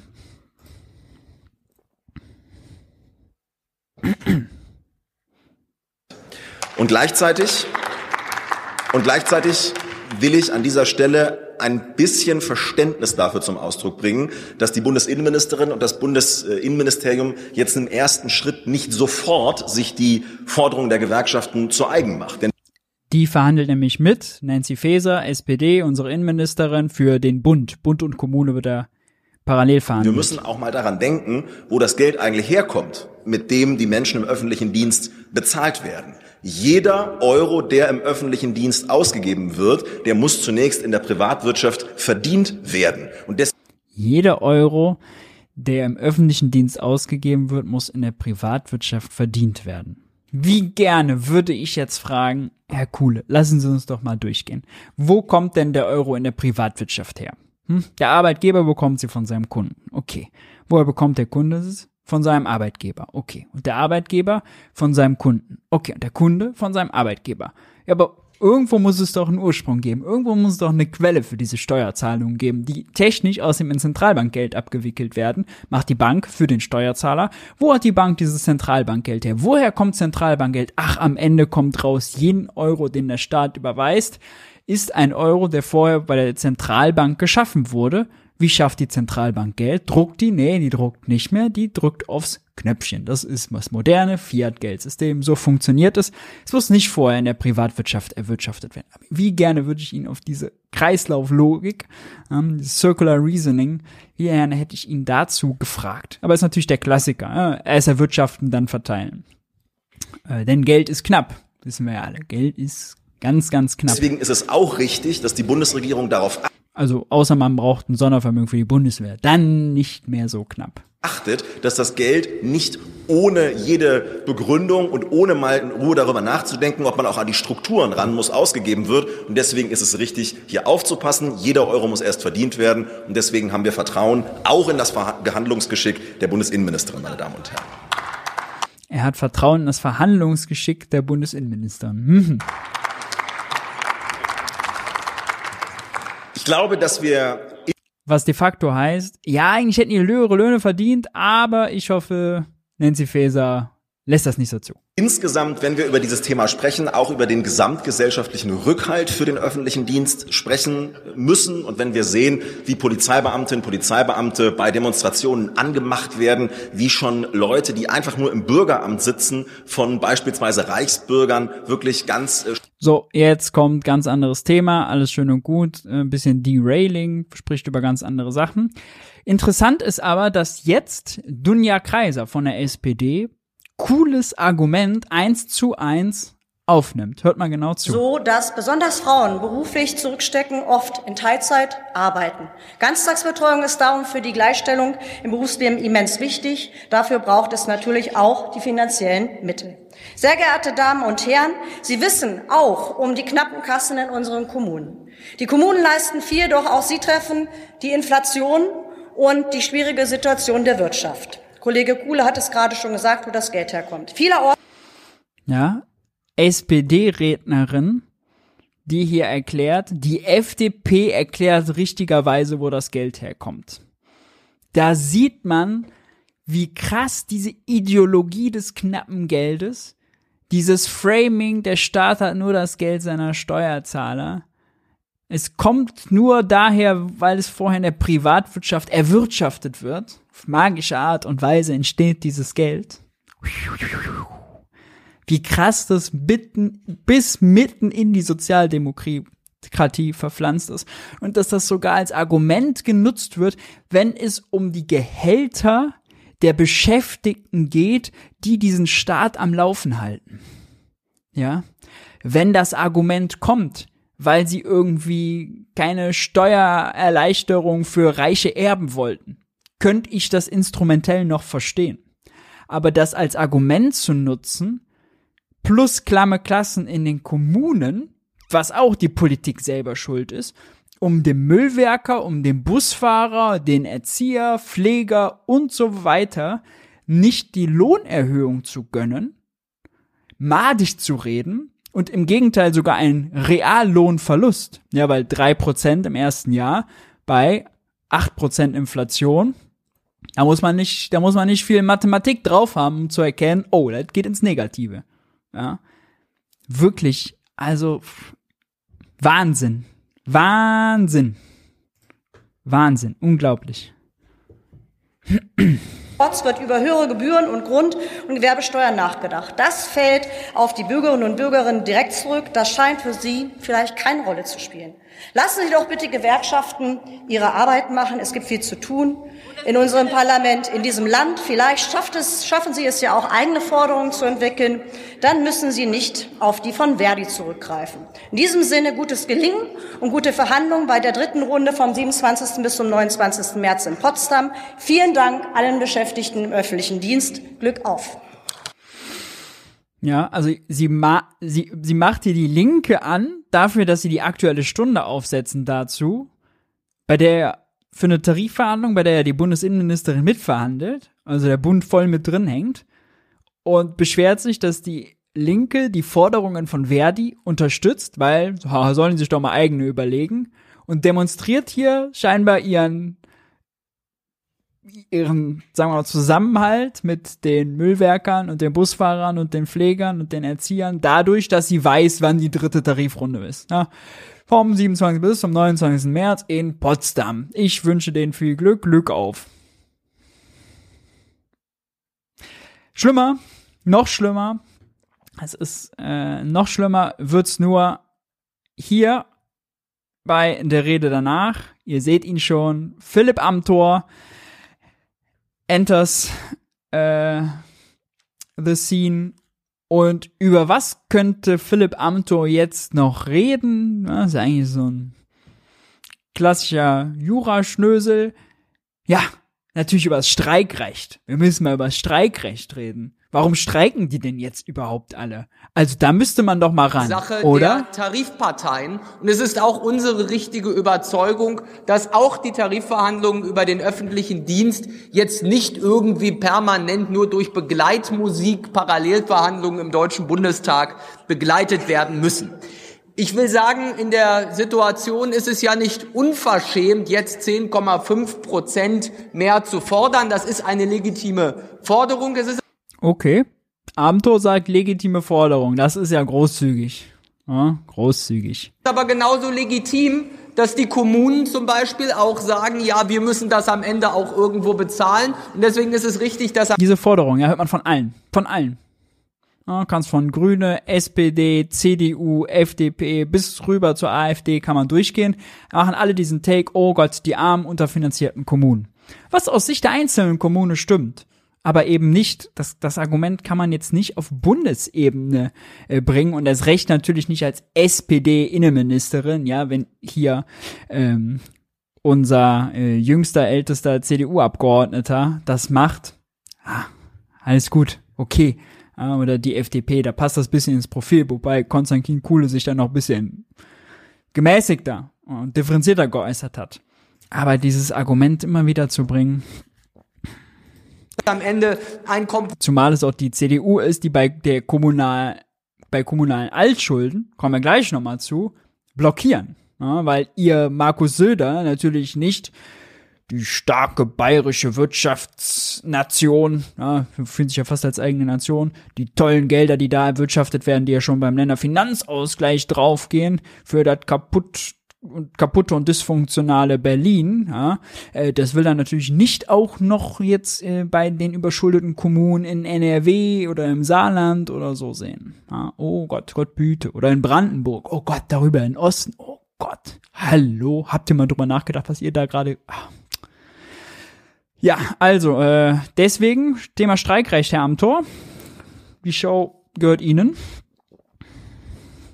Kompromiss steht und ich finde, diesen Ausgleich müssen die Tarifparteien auch treffen und es ist nicht unsere Sache, hier im Parlament einseitig Vorfestlegungen zu treffen, liebe Kolleginnen und Kollegen. Ich will in diesem Zusammenhang aber auch sagen, mhm. weil das hier jetzt gelegentlich zum Anlass genommen wurde, um die Union zu kritisieren und die Beschlusslage und die Verlautbarung, die etwa das Präsidium unserer Mittelstandsunion verlautbart hat, die Forderung, die auch das Zentrum der Vernunft die Bundesvereinigung der Arbeitgeberverbände aufgeworfen hat. Liebe Kolleginnen und Kollegen, ich finde, es ist ein richtiger Ansatz zu sagen, wir brauchen gesetzliche, klarere Regelungen für das Streikrecht. Und es ist unzulässig, wenn Sie diesen Vorschlag mit einer Einschränkung des Streikrechts gleichsetzen. Es geht um klare und nachvollziehbare Regelungen. Und das ist ein legitimer und richtiger Vorschlag, liebe Kollegen. Ja, natürlich nur darum. Also, doch nicht um eine Einschränkung. Meine lieben Damen und Herren, das würden wir doch also bitte. Aber warum streiken die? Jetzt mal ehrlich. Muss das jetzt jeden Tag sein? Warum jetzt hier Mitte der Woche schon wieder?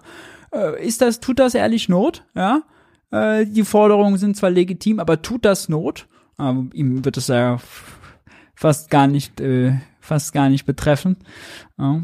Äh, er ist äh, von dem ganzen von fast der ganzen öffentlichen Dienstversorgung und der Daseinsvorsorge wahrscheinlich losgelöst. Ja?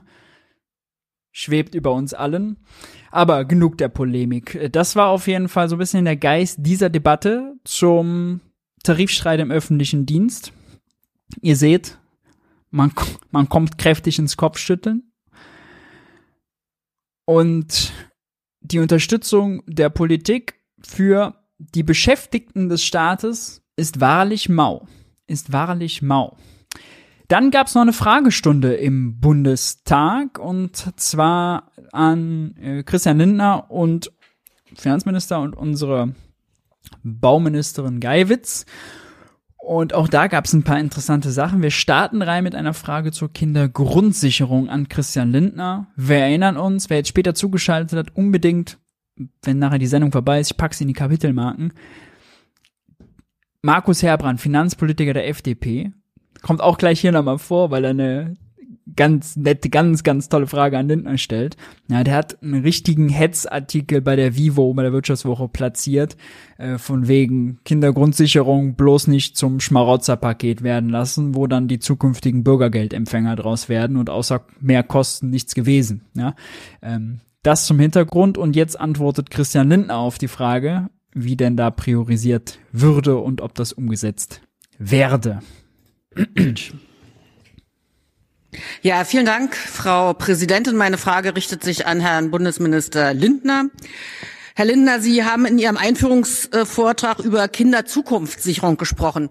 Mir geht es um die Kindergrundsicherung, ein Projekt, was Sie in der Ampel im Koalitionsvertrag vereinbart haben und ein Projekt, was auch von Linken, von uns Linken unterstützt wird. Nun sind Sie in den Medien zitiert worden, dass man für die Kindergrundsicherung nicht mehr Geld brauche, um die Kinderarmut wirksam zu bekämpfen, sondern es fehle ein Konzept. Halten Sie an dieser Auffassung fest? Und wenn ja, wie können Sie das begründen? Ja, Frau Präsidentin, liebe Kolleginnen und Kollegen, Frau Lötsch, äh, dabei handelt es sich nicht um äh, ein Wortlaut-Zitat, äh, was Sie verwendet haben, sondern ähm, auch nicht meine Position. Wir äh, wollen äh, Kinderarmut wirksam bekämpfen. Das ist zunächst und zumeist eine Aufgabe der Vereinfachung und Digitalisierung, damit die äh, bestehenden Möglichkeiten und Rechte, die Familien haben, auch wirklich in Anspruch genommen werden. Darüber hinaus gegebenenfalls bestehende Handlungsnotwendigkeiten werden wir adressieren. Dazu läuft gegenwärtig noch eine interministerielle Arbeitsgruppe der Bundesregierung, die die intraministerielle Arbeitsgruppe mhm. ein Ergebnis äh, vorgelegt hat. Und wenn es dieses Ergebnis gibt, dann wird der Deutsche Bundestag die, die Gesetzgebung beraten. Und für den Haushalt 2025 wird es dann überhaupt erst ein etatreifes Thema sein. Gerne eine Nachfrage. Rhetorisch geschickt abmoderiert. Vielen Dank, äh, Frau Präsidentin, Herr Minister. Sie haben sich ja äh, zwar nicht zum Wortlaut genau geäußert, aber ja distanziert und äh, kritisch zu diesem Projekt. Äh, nun haben ja im Zuge der Haushaltsvorbereitung auch andere Minister Wünsche geäußert. Zum Beispiel hat der Verteidigungsminister Kollege Pistorius gesagt, er brauche 10 Milliarden Euro mehr. Da habe ich von Ihnen keine Nachfragen nach Konzepten und nach Ideen gehört. Wie kann ich mir diesen Widerspruch erklären? Frau Präsidentin, liebe Frau Lötsch, es gibt hier äh, keinen Widerspruch. Ich habe auch keine grundlegende Distanz zur Verabredung des Koalitionsvertrags, eine Kindergrundsicherung zu erarbeiten, vorgelegt. Ich habe mich nur geäußert dahingehend, dass es noch kein Konzept gibt. Deshalb jede öffentliche Debatte über Zahlen gegenstandslos ist. Im Unterschied dazu hat äh, der Bundesminister der Verteidigung öffentlich eine Zahl äh, genannt. Ich habe die allerdings nicht als äh, exakte Veranschlagung begriffen, sondern als ein Vertrautmachen der politischen Öffentlichkeit mit den aus seiner Sicht erforderlichen Größenordnungen. Faktencheck. Lisa Paus, Familienministerin, hat ein Eckpunktepapier erstellt und rumgegeben. Lisa Paus hat das beziffert mit 12 Milliarden Euro. Lisa Paus hat das en Detail hier auch im Interview bei Thilo Jung erklärt. Die 12 Milliarden sind eine Zahl, die sind überall bekannt. Das ist viel, viel, viel konkreter als Pistorius, der sagt, oh Gott, ja, wir brauchen nicht nur Sondervermögen, sondern auch dauerhaft mehr für die Bundeswehr. 10 Milliarden. Dahinter steckt viel weniger Konzept. Diese 10 Milliarden sind viel mehr aus dem Handgelenk geschüttelt, aus dem Ärmel geschüttelt, als die 12 Milliarden von dieser Paus. Die 12 Milliarden will er aber nicht kennen, will er auch nicht nennen als Zahl, weil, oh Gott, die lehnt er natürlich ab, die will er ja abmoderieren. Und ich glaube, er hat bei der Klausur in Meseberg im Abschlussstatement gesagt, dass die erste Runde für den Haushalt ja, schon durch ist. Ich befürchte, man muss jetzt mal ein bisschen schauen, was noch von dieser Pause jetzt kommt, die Tage. Ich befürchte, er hat die 12 Milliarden schon abgesägt. Die sind zwar für 24 jetzt eigentlich schon noch gar nicht äh, relevant, aber es müssen ja die Eckwerte 25 auch. Ja? 24 kommt der Haushalt und dann Eckwerte 25 angepasst. Das heißt, es geht auch ein bisschen immer darum, ah, ich vermute, da, da, da droht Ungemach. Ich vermute wirklich, da droht Ungemach. Ja, nächste Frage kommt äh, von den Grünen, wenn ich mich nicht irre. Ja, Christoph Meyer. Ah nee, von der FDP. Vielen Dank. Meine Frage geht an den Bundesfinanzminister Christian Linder. Ähm, Herr Linder, Sie haben in Ihren einleitenden ähm, Ausführungen bereits darauf hingewiesen, dass die Zinskosten sich in den letzten zwei Jahren von vier. Ist außerdem auch immer interessant, ja, wenn dann die eigene Fraktion den Minister gleichzeitig ja Parteichef fragt, da weiß man schon, das gibt dir jetzt nur Steilvorlagen. Die Antwort ist trotzdem interessant. Ja, auf 40 Milliarden Euro verzehnfacht haben. Wie schätzen Sie die Entwicklung in den nächsten Jahren ein, was die Zinskosten angeht? Und welche Schlussfolgerungen äh, geben oder resultieren dann hier auf die nächsten Haushaltsaufstellungen? Äh, ähm, und gibt es ähm, Spielräume über die äh, mittelfristige Finanzplanung, die aktuell ist, hinaus? Ja, Frau Präsidentin, ähm, liebe Kolleginnen und Kollegen, die äh, Zinskosten des Bundes stehen natürlich in äh, einer Abhängigkeit nicht nur von unserem Emissionsvolumen, sondern auch von äh, der Geldpolitik der Europäischen Zentralbank. Wichtiger Satz. Ja, natürlich, also so formuliert es kaum jemand, der sich nicht mit Geldpolitik oder sonst was auseinandersetzt, den versteht. Aber was er sagt ist, unsere Zinskosten hängen von zwei Faktoren ab. Einmal, wie viel Schulden haben wir? Schuldenstand. Ja, kann man die Schuldenuhr gucken. 2,5 Billionen. Und ähm, was das Emissionsvolumen ist eigentlich korrekter gesagt ausstehende Anleihen, ja, schön und gut. Äh, und das zweite ist der Zinssatz, den wir darauf bezahlen. Und die, dadurch, dass die EZB den Zins erhöht hat, steigt jetzt der Zinssatz, die Schulden sind nach wie vor gleich. Ja. Das bedeutet natürlich, wenn jetzt höherer Zins auf gleiche Schulden kommt, dass dann Christian Lindner mehr zahlen muss. Ja? 2021 noch 4 Milliarden an Zinsen gezahlt. Letztes Jahr waren es irgendwie 16 Milliarden. Dieses Jahr 40 Milliarden, bis zu 40 Milliarden, bisschen weniger. Übrigens kriegt er einen Teil davon auch wieder, weil ein Drittel der Anleihen der Ausstehenden liegt bei der Zentralbank. Die Zinsen, die er dahin zahlt, sind Gewinne der Zentralbank, die am Jahresende ausgeschüttet werden und an Lindner zurückkommen. Also die müsste man eigentlich netto abziehen, aber egal. Äh, egal. Äh, das ist aber ein interessanter Satz. Wenn wir jetzt mal überlegen, okay, was ist denn relevanter für den Anstieg der Zinslast? Ist das die Veränderung des Schuldenstandes oder ist das die Veränderung des Zinses? Da muss man ganz klar sagen, der Schuldenstand, der ist nicht das Relevante. Ja, das sind die Zinsen. Und dass Schuldenstände nominal steigen über die Jahre ist völlig normal. Olaf Wolfgang Schäuble hat es mit der schwarzen Null, ja, mit Investitionsstau und so, den wir dank dessen haben, äh, den nominal ein bisschen reduziert, den Schuldenstand. Seitdem ist er aber wieder angestiegen. Das Entscheidende für die Veränderung ist die Veränderung des Zinses, nicht die Veränderung der Schulden. Und Lindner sagt aber jetzt immer, wir dürfen nicht mehr Schulden machen, um die Zinslasten nicht zu steigern. Aber er sagt nicht, sagt nichts über den anderen Hebel. Im Gegenteil ist sogar noch ein Widerspruch. Er sagt sogar, er hat ja monatelang gefordert, der Zins soll doch erhöht werden, die Zentralbank solle endlich ihrer Verantwortung gerecht werden und die Zins erhöhen, um die Inflation zu bekämpfen. Und jetzt stellt er sich als Opfer dessen hin, was er selbst gefordert hat. Das ist ein krasser Widerspruch. Aber es ist interessant, dass er hier mal beide Faktoren benennt, weil sonst spricht er immer nur über den Schuldenstand selbst wenn Deutschland jetzt auf Teufel komm raus, wäre fast gar nicht möglich. Die kriegen ja nicht mal jetzt fast hin, die Schuldenbremse einzuhalten. Jetzt in Deutschland jetzt versuchen würde, schwarze Null zu fahren oder Überschüsse leichte, ja, wäre erstens extrem schlecht für die Wirtschaft und zweitens wird das mit der Zinslast kaum was machen. Ja, der entscheidende Faktor ist der Zinssatz, den die EZB festlegt. Der bestimmt maßgeblich die Zinslast, also die Milliarden, die Lindner dann im Haushalt dafür opfern muss.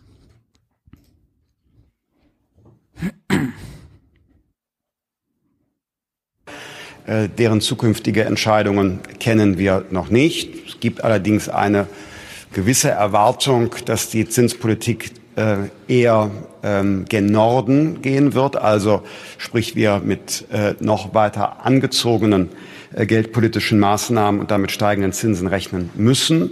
Äh, in der Mittel Dadurch, dass der Zinssatz steigt, wer hier sagt, ja, steigen wird, wird auch die Zinslast weiter steigen. Schulden, paar Schulden dafür abzubauen ja, und zu reduzieren und damit die Wirtschaft zu schwächen und so weiter, würde kaum was an der Zinslast am Ende machen. Ja, man, man hebelt da total an der falschen Seite. Stattdessen müsste Lindner, wenn ihn das wirklich so sorgt, sagen, liebe EZB, ja, ich weiß, ihr seid verantwortlich, aber bitte beachtet, was macht das mit uns Ländern, die wir jetzt eigentlich so viel zu finanzieren haben, Schuldenregeln einzuhalten haben und viel für Zinsen ausgeben müssen. Und Deutschland ist ja noch am besten dran, weil Italien, Frankreich, die zahlen ja alle viel höhere Zinsen, so viel mehr Aufschläge drauf. Und die haben es viel, viel schlimmer. ach, es ist ein Trauerspiel. Und es zeigt aber auch, ehrlicherweise, dass die, auch die fortschrittlichen Ökonomen, die progressiven Ökonomen, die während der Nullzinspolitik ganze Zeit auf das Argument gesetzt haben, nee, Schuldenbremse ist bei Nullzinsen falsch, wir müssen jetzt investieren, wo Geld günstig ist, jetzt natürlich keine Argumente mehr haben. Ja, weil jetzt ist auf einmal teuer, jetzt können die Argumente nicht mehr durchziehen. Also die sel selbst Schachmatt gesetzt. Weil das Argument von vornherein falsch war. muss man deshalb von einer äh, Größenordnung an Kapitaldienst in der jetzt vorhandenen Größenordnung von 40 Milliarden Euro sicher weiter ausgehen. Dafür ist keine Vorsorge getroffen worden in der Vergangenheit. Äh, das ist klar. Dank, ähm, Herr Linder. Ähm, können Sie ähm, noch etwas äh, zu den Planungen äh, auf der Einnahmeseite sagen? Die zentrale Frage in den nächsten Jahren wird ja sein, wie die Einnahmeseite des Staates verbessert werden kann. Das geht in der Regel durch die Stärkung der Wettbewerbsfähigkeit. Stärkung der Einnahmen geht nicht durch höhere Steuern, sondern durch Stärkung der Wettbewerbsfähigkeit. Man kennt's. Ne? Stärkung der Wettbewerbsfähigkeit ist dann Steuern senken. Das heißt, äh, man senkt die Steuern, um die Steuereinnahmen des Staates zu steigern. Ja. Ah. ah. Mhm. Sogenannte Laffer Curve, ja. Empirisch widerlegt, ist falsch. Aber ja, die Ideologie, die ist dem einfach im Wege. Tut mir leid. Es geht nicht. Und äh, hier würden mich Ihre Pläne interessieren. Ja, Frau Präsidentin, ähm, äh, liebe Kolleginnen und Kollegen, äh, lieber äh, Christoph Mayer, äh, wir wollen einerseits natürlich die Wettbewerbsfähigkeit unseres Landes und dadurch die äh, Einnahmesituation äh, stärken. Darüber hinaus werden wir allerdings auch Subventionszahlungen des Bundes prüfen. Die Bundesregierung wird ja einen Subventionsbericht vorlegen und werden in dem Zusammenhang schauen, welche Subventionen wie zielgerichtet sind, welche noch benötigt sind, welche eine falsche ökologische Lenkungswirkung haben. Und daraus ergeben sich natürlich auch Einnahmeverbesserungen gegebenenfalls. Das ist interessant. Ökologische Subventionen sollen mit dem Subventionsbericht auf den Prüfstand.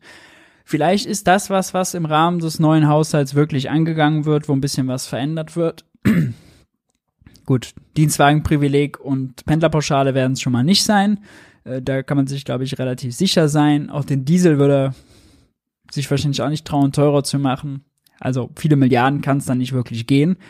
Trotzdem, wir schauen drauf, äh, was das am Ende wird. Dann aber, wer hatte schon angesprochen, Thema kommunale Schulden. Auch dazu wurde Christian Lindner gefragt und hat sich sehr klar positioniert. Muss uns aber Sorgen machen. Ja, sehr geehrte Frau Präsidentin, sehr geehrter Herr Minister Lindner. Die kommunalen Altschulden sind ein Problem seit vielen Jahren, eine große Last für unsere Städte und Gemeinden. Die Lage verschärft sich jetzt gerade durch die steigenden Zinsen. Altschulden sind vor allem dort aufgetreten, wo in der Vergangenheit Wirtschaftszweige strukturell weggebrochen sind und viele Menschen auf staatliche Hilfe angewiesen waren. Dort fehlen jetzt die Mittel und Gelder, um Kitas, Schulen und Straßen in Schuss zu halten. Wir haben deshalb im Koalitionsvertrag vereinbart, dass wir eine schnelle und entschlossene Altschuldenlösung auf den Weg bringen wollen. Die Frage wäre, wie sieht der Zeitplan für eine Altschuldenlösung aus, auch in Bezug auf eine Grundgesetzänderung und wie steht es um die Gespräche mit den Ländern dazu? Sehr, sehr wichtige Frage. Kompliment. Frau Präsidentin, liebe Kolleginnen und äh, Kollegen! Die äh, Bundesregierung verfolgt das Ziel der äh, Lösung der Altschuldenproblematik mit äh, äh, großer äh, Energie. Es hat Gespräche bereits mit Ländern und insbesondere betroffenen Ländern gegeben. Es gibt allerdings Voraussetzungen. Erstens ähm betroffen ist vor allem das Saarland, Rheinland-Pfalz, NRW und Brandenburg. Brauchen wir eine verfassungsändernde Mehrheit hier im Deutschen Bundestag.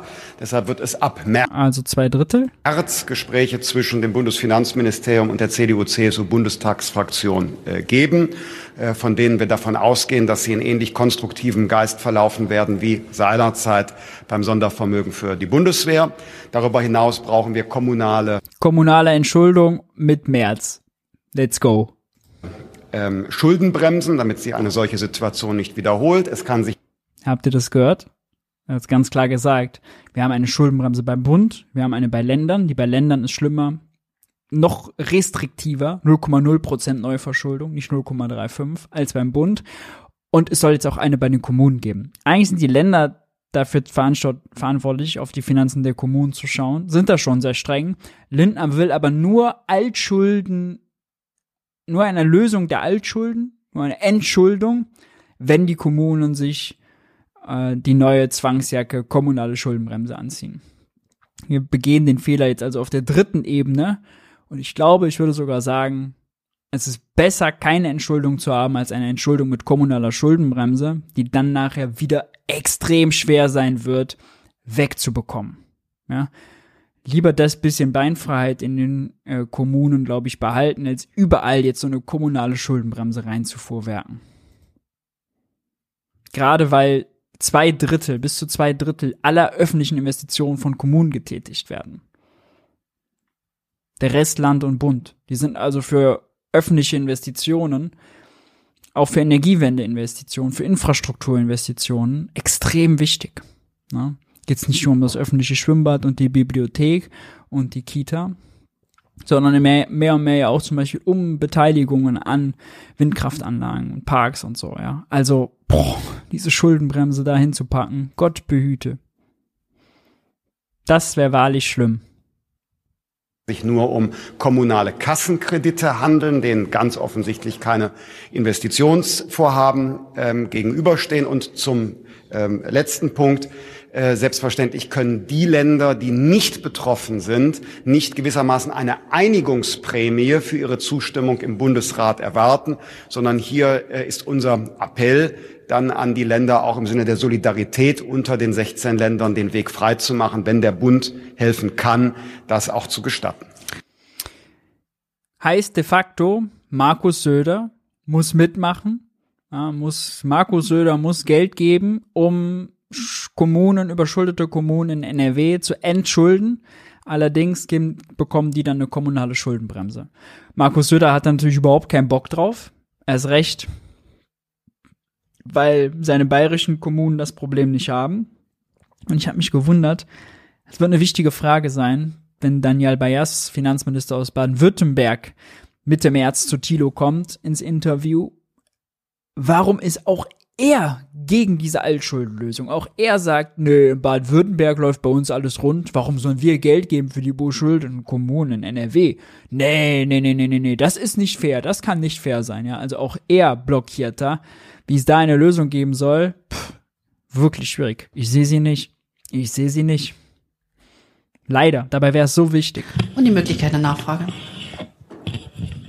Das, ähm, vielen Dank für die Antwort. Das KfW-Kommunalpanel geht inzwischen davon aus, dass wir ungefähr 150 Milliarden kommunale Investitionsrückstände äh, aufgehäuft haben.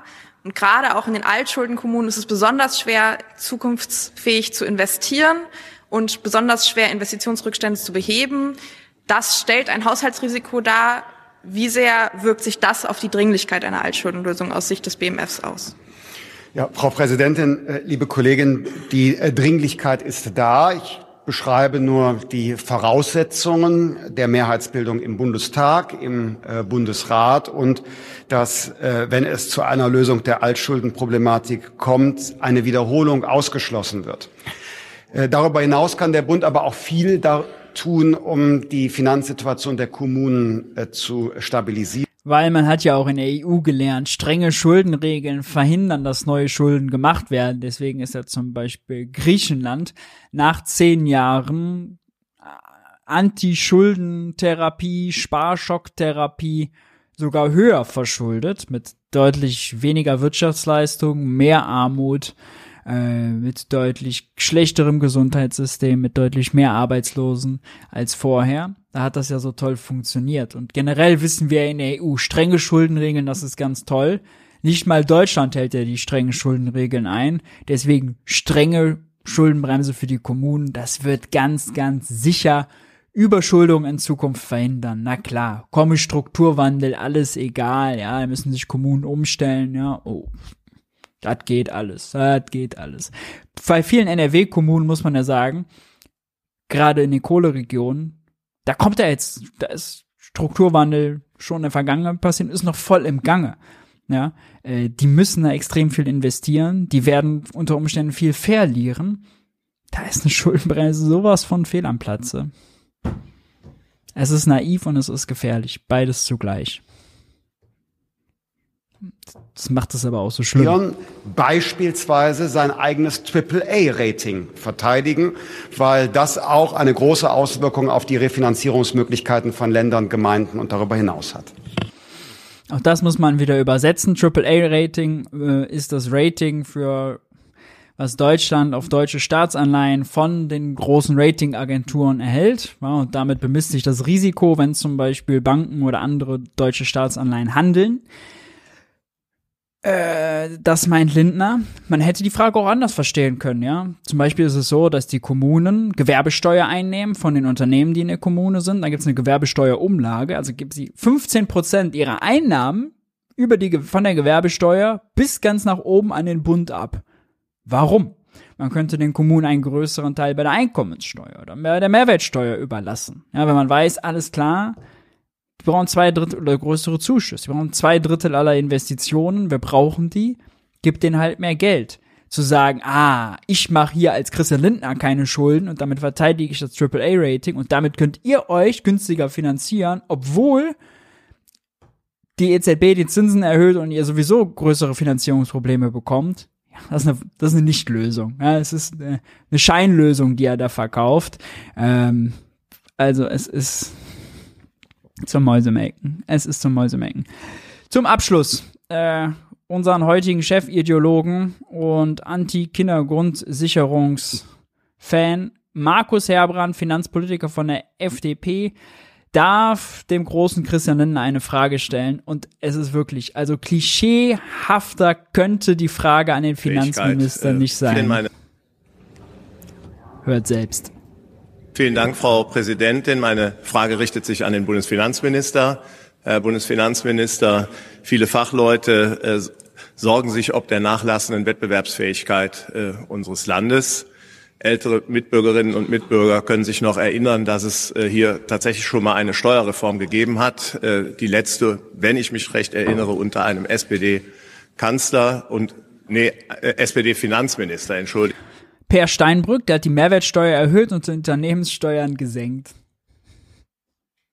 Weniger für die Kassierer, mehr für die Unternehmensbesitzer. Ja! Per Steinbrück. Sozialdemokratie. Ja. Entschuldigung. Sind Sie mit mir der Auf Wenn FDP mehr per Steinbrück wagen will, ja, dann ist auch schon alles gesagt. Die Messe auch schon Fassung, gelesen. dass ähm, es eigentlich wieder an der Zeit ist, auch über das Steuerrecht die Wettbewerbsfähigkeit Deutschlands zu stärken und dass das Steuerrecht ein immer größerer auch Standortfaktor äh, äh, in der Welt wird. Frau Präsidentin, liebe Kolleginnen und Kollegen, das ist von äh, Markus Herbrand jetzt natürlich für mich eine extrem gefahrgeneigte äh, Frage. Ähm, bei der Antwort äh, besteht nämlich das hohe Risiko, dass ich das weitere Umfeld hier vorne auf der Regierungsbank gegen mich aufbringen könnte. Werde ich aber nicht tun, sondern ich verweise schlicht auf den Jahreswirtschaftsbericht der Bundesregierung, wo wir nämlich gemeinsam und Ressort abgestimmt eine ähm, doch längere Liste von steuerpolitischen Maßnahmen identifiziert haben, die wir jetzt äh, prüfen und auch in die Gesetzgebung überführen wollen, um die wirtschaftliche Dynamik anzuregen. Beispiele äh, sind äh, im Abschreibungsrecht äh, zu finden. Äh, Thesaurierungs- und Optionsmöglichkeiten stehen bereits im Koalitionsvertrag. Wir haben eine sogenannte Super-AFA im Sinne einer Investitionsprämie äh, in Vorbereitung. Also alles Maßnahmen, die die Wettbewerbsfähigkeit auch in steuerlicher Hinsicht verbessern die also die Steuerlast von Unternehmen reduzieren, die investieren. Zum Teil ist da manches sinnvoll, ja, Investitionsprämie kann man drüber nachdenken, zum Beispiel für grüne Investitionen oder so. Alles schön und gut. Aber wie klischeehaft diese Frage. Ja, oh, Wettbewerbsfähigkeit in Deutschland, lasst uns doch mal über die Steuersätze reden.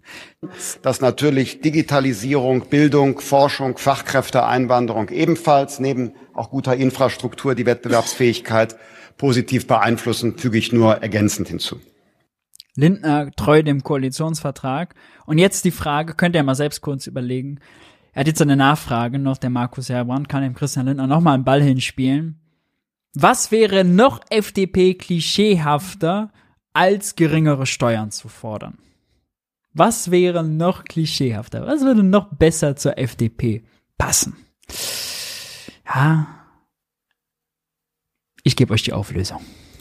Ich halte euch gar nicht lange hin. Hört einfach zu. Genießen. Es ist zum Genießen.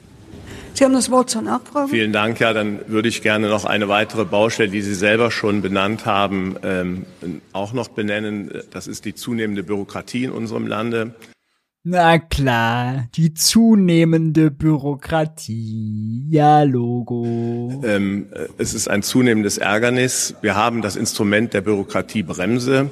Äh, da werden aber tatsächlich bürokratische Belastungen, die beispielsweise aus Brüssel kommen oder vom Bundesverfassungsgericht, Stichwort äh, Grundsteuer, äh, nicht berücksichtigt. Den Menschen ist es im Zweifel aber egal, von wo die Belastungen kommen. Sehen Sie da Nachbesserungsbedarf? Die Bundesregierung hat sich ja, ähm, Kollege Markus Herbrand, auf ein Belastungsmoratorium gerade für diese äh, Krisenzeiten verständigt. Äh, deshalb zum Beispiel äh, setzen wir das äh, Lieferketten-Sorgfaltsgesetz so um, dass es für Mittelstand und Wirtschaft möglichst wenig Belastungen jetzt in diesen Krisenzeiten findet. Bei allen Lieferkettengesetz mit wirklich wenig Belastung und Bürokratie. Auch da, es mag zum Teil gerechtfertigt sein, ja, für irgendwie kleine Unternehmen, aber die sind meistens davon eh nicht betroffen was dahinter steckt, ist wirklich einfach eine Durchlöcherung dieser richtigen Regulierung für die Großunternehmen. Ähnlich so bei Mindeststeuer. In anderen Vorhaben achten wir ebenfalls auf bürokratieschonende Umsetzung. Schaue ich nur auf meinen eigenen Ressortbereich, dann ist etwa zu nennen die möglichst ähm, äh, bürokratieschonende Umsetzung der globalen effektiven Mindestbesteuerung. Äh, hier ist es uns ein großes Anliegen, den Erfüllungsaufwand für die roundabout 400 betroffenen Betriebe in Deutschland möglichst gering zu halten. Die roundabout 400 betroffenen Betriebe sind außerdem Betriebe, die einen Umsatz von größer 750 Millionen Euro im Jahr machen, sonst wären sie von der globalen effektiven Mindestbesteuerung nicht betroffen. Nur, dass wir nicht glauben, wir reden über den Mittelstand. Ja, über äh, kleine und mittelständische Unternehmen, wie es immer so schön heißt. Tun wir nicht. Über große, über exportorientierte, darüber reden wir. Ne? Und die darf man natürlich nicht jetzt mit bei der Mindestbesteuerung mit großem Bürokratielassen und Erfüllungsaufwand. Ach, wo kämen wir denn dahin? Genug der Ironie. Kommen wir zum Fragenteil. Zeit für naive Fragen. Dum, dum, dum, dum. Wenn ihr Fragen habt, haut die gerne in den Chat. Wir machen noch eine flotte Fragerunde. Wir sind schon bei zwei Stunden zehn. Die wird also äh, sehr knapp, sehr flott. Aber wir machen's. In der Zwischenzeit darf ich nochmal hinweisen auf mein neues Buch, hier eingeblendet jetzt. Teuer. Die Wahrheit über Inflation, ihre Profiteure und das Versagen der Politik. Kommt im DTV-Verlag am 16. März was ist Inflation eigentlich? Was verstehen unter, Ökonomen darunter? Was ist eigentlich der Unterschied zwischen Inflation und Preisschock? Und was haben wir gerade? Preisschock oder klassische Inflation? Und ich beschäftige mich mit typischen Mythen. Inflation käme vom Geld trunken. Inflation mache uns alle ärmer, wie ein schwarzes Loch, wo unsere Kaufkraft drin verschwindet. Äh, die Crash-Propheten, um die kümmere ich mich auch mit ihren äh, schrägen Vorstellungen äh, und ihren äh, Cassandra-Rufen. Ja, damit nicht nur Hans-Werner Sinn so Inflationsbücher schreibt, wie die wundersame Geldvermehrung, sondern dass da auch was Fortschrittliches mal im Regal steht. Link dazu ist unten in der Videobeschreibung und checkt auch gerne aus. Äh, Programmhinweis, am 22. März gibt's eine Premiere gemeinsam mit Kevin Kühnert und Alexander Hagelügen in Berlin im Pfefferberg Theater. Äh, auch der Link dazu ist unten in der Videobeschreibung. Und jetzt muss ich hier nochmal flott das Fragentool öffnen. Zack, zack, zack, zack, zack, zack. Sonst sehe ich die ja gar nicht. Und kann die gar nicht einblenden. So. Dum, dum, dum, dum.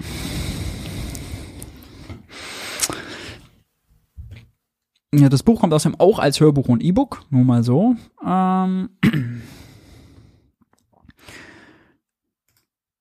Lion One fragt, gibt es bei staatlichen Investitionen Crowding-out-Effekte und Delays, dass diese also zu spät und damit nicht zielgenau wirken? Äh, ja, klar, es gibt vor allem bei Crowding-out, ist eine Verdrängung, ja. es gibt vor allem reales Crowding out. Also wenn der Staat jetzt sagen würde, was glaube ich ziemlich gut wäre, Leute, wir gehen jetzt voran, alle öffentlichen Gebäude werden jetzt ASAP äh, energetisch saniert und wir packen da jetzt Solarpaneele, womöglich überall auf alle öffentlichen Gebäude. Ja, ähm, und dafür hier unsere Milliarden, dafür brauchen wir die und die Handwerker und die und die Ingenieure, dann kann es natürlich ein Crowding Out geben, weil Handwerker und Ingenieure knapp sind. Ja, aber es ist nicht so, dass dann irgendwo Geld fehlt. Außer man macht es politisch knapp wie mit der Schuldenbremse. Aber die Theorie des Crowding Outs geht eigentlich eher davon aus, dass Geld insgesamt knapp ist. Dass der Staat mit uns Privaten um das knappe Geld konkurriert, was die Banken zwischen uns hin und her shiften. Und dass wenn der Staat mehr Geld ausgibt, dass dann mehr Nachfrage nach Geld, knappes Geldangebot, dann geht der Preis nach oben, der Zins hoch und ein hoher Zins würde dann andere Investitionen aus verdrängen. Das ist aber falsch, das ist eine falsche Theorie. Banken schöpfen Geld, sind keine äh, Verleiher von Ersparnissen einfach. Das ist ja völlig fehlgeleitet. Geld ist nicht knapp. Ähm, und ist äh, ausweitbar. Wenn der Staat mehr nachfragt, wenn mehr Kredite nachgefragt werden, dann steigt der Zins nicht. Ja, die ganze Neoklassik völlig fehlgeleitet, völlig falsch, eine Blamage. Äh, aber ja, zuletzt wurde dafür noch ein Nobelpreis verliehen. Also auch in der Volkswirtschaftslehre, ja, nicht nur bei Christian Linau in der Volkswirtschaftslehre. Läuft alles supi, alles top. Wir sind, äh, wir sind auf einem guten Weg. Äh, dafür verleihen wir noch Nobelpreise. Wobei man sagen muss, der Wirtschaftsnobelpreis ist kein ganz echter klassischer Nobelpreis, sondern nur ein Gedächtnispreis. Schwedische Nationalbank. Ey, Frau Jöns fragt, naiv, naive Frage zur Wettbewerbsfrage von gerade. Als harte Standortfaktoren stehen in den Lehrbüchern Steuern auf Unternehmen. Schätzt du diese Steuern nicht als einen Standortfaktor ein? Es kommt äh, tatsächlich darauf an. Äh, tatsächlich also wenn wir uns mal anschauen, welche Unternehmen welche Steuern zahlen und im Wettbewerb stehen global, ja, dann geht es ja vor allem um exportorientierte Unternehmen, ja, Welthandel vernetzt, weil also der Bäcker Lutze, was der an Steuern zahlt, der Bäcker Lutze wandert ja nicht ab ins Ausland. Darum geht's ja nicht. Es ist eher so äh, internationale Unternehmen, die auch woanders dann produzieren könnten, um die sorgt man sich. Die reduzieren ihre Steuerlast aber so oder so. Und was bei Steuern sehr häufig vergessen wird, ist, dass sie natürlich überwälzt werden.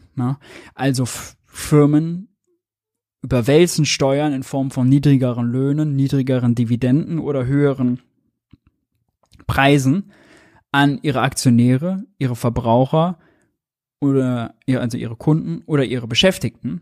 Denn Unternehmenssteuern senken ja den Gewinn und das ist ja nicht, was Unternehmen wollen. Ja, Gewinn maximieren.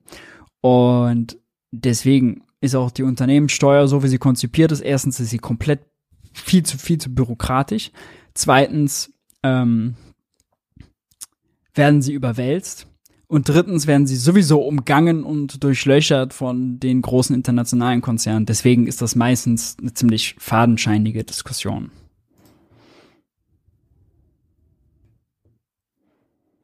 Sollte man akzeptieren, dass manche Dinge sich nicht ändern lassen? Außer wenn es Physik und Logik ist, dann nicht. Man kann nicht ändern, dass die Ausgaben des einen die Einnahmen des anderen sind, dass meine Brötchenausgaben die Einnahmen vom Bäcker Lutze sind. Das lässt sich nicht ändern. Das kann man akzeptieren. Aber nichts, was menschlich gemacht ist, menschlich abgestimmt ist, was vielleicht ein dominierendes Framing ist oder so. Kann hart sein, kann lange dauern, aber alles, was wir gemacht haben, können wir auch wieder ändern. Ja gilt zum Beispiel dafür, dass wir uns diese Institutionen und Regeln verpasst haben. Ein Staat verkauft Staatsanleihen an private Banken, die mit Geld von der Zentralbank bezahlen. Und wir zahlen einen Zins auf alle, die die Staatsanleihen halten. Äh, der Staat zahlt einen Zins auf alle, die die Staatsanleihen des Staates halten. Theoretisch das ist eine menschengemachte Regel, ne, weil man sagt, die Banken sollen ein Auge drauf haben, dass die Staaten vernünftig wirtschaften und wenn die das nicht tun, dann verlangen die einen höheren Zins und damit hätte man einen Kontrollmechanismus, um ausufernde Staatsschulden und so eine ineffiziente Regierung zu kontrollieren. Theorie.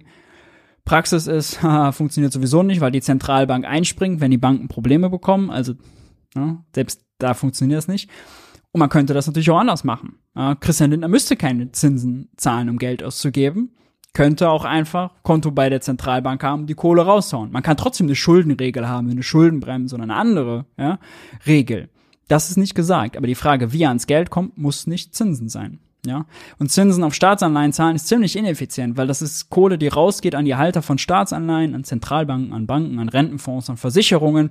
Die wiederum geben das aus am Finanzmarkt, um damit wiederum äh, neue Anleihen zu kaufen oder Aktien oder sonst noch was. Also es versickert irgendwie im Finanzmarkt, nur ganz wenig kommt in der Realwirtschaft an, bei Bäcker Lutze und bei ähm, beim Friseurladen und im Restaurant. Ja. Deshalb könnte man drüber nachdenken. Nur diese Diskussion zu führen ist unglaublich müßig, weil wir so internalisiert haben, dass das so sein muss mit den Anleihen und mit den Banken. Und der Witz ist ja, wir verstehen nicht mal, wie das funktioniert. Ja, also ein Konstantin Kuhle und ein Christian Lindner, ich würde die gerne mal fragen. Erklärt mir mal, woher das Geld des Staates kommt. Erklär mir mal, wo das Geld herkommt, wenn ihr Anleihen verkauft. Ich würde wetten, sie bekämen es nicht hin. Oberflächlich dann ja. Ja, Christian Lindner weiß, dass die Finanzagentur damit beteiligt ist und so. Aber äh, so, dass dann die makroökonomische Wirkung davon zu durchdenken, zu sehr in dem sind die zu sehr in ihren Framings drin. Wann kommt die weltweite Finanztransaktionssteuer, damit die Banken und Börsen ermachtet werden? Nie. Äh, wenn kommt sie nur als Aktiensteuer für den kleinen Aktionär, da ist sie dumm, sinnlos, erfüllt nicht ihren Zweck, sollte sie besser gar nicht kommen.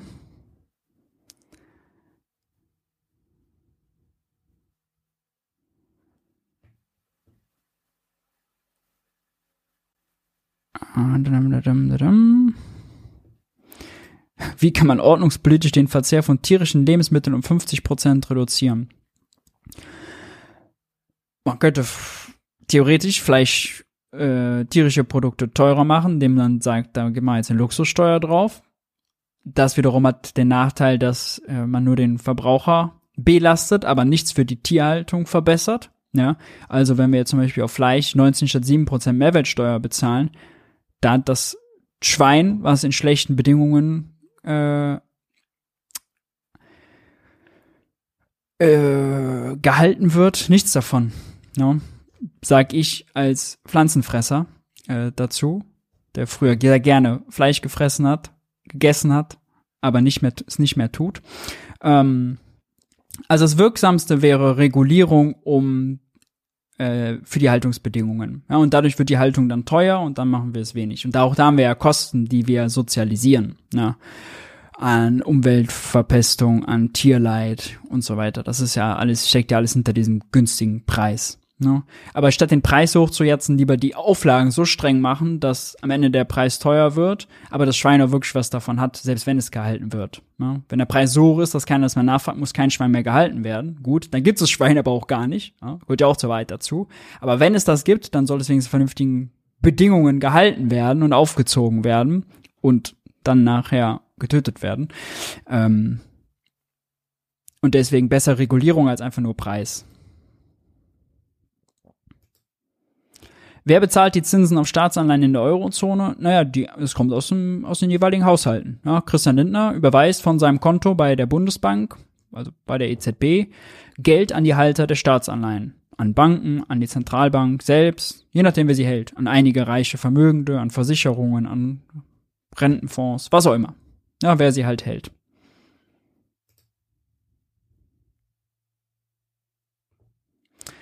Birgt die Aktienrente ein Konfliktpotenzial bei der Regierung, Regulierung der Wirtschaftskraft von Aktienunternehmen, wenn diese zur Aktienrente beitragen? Ja, auf jeden Fall. Klar, gibt es den Widerspruch. Ja. Würde ich schon sagen.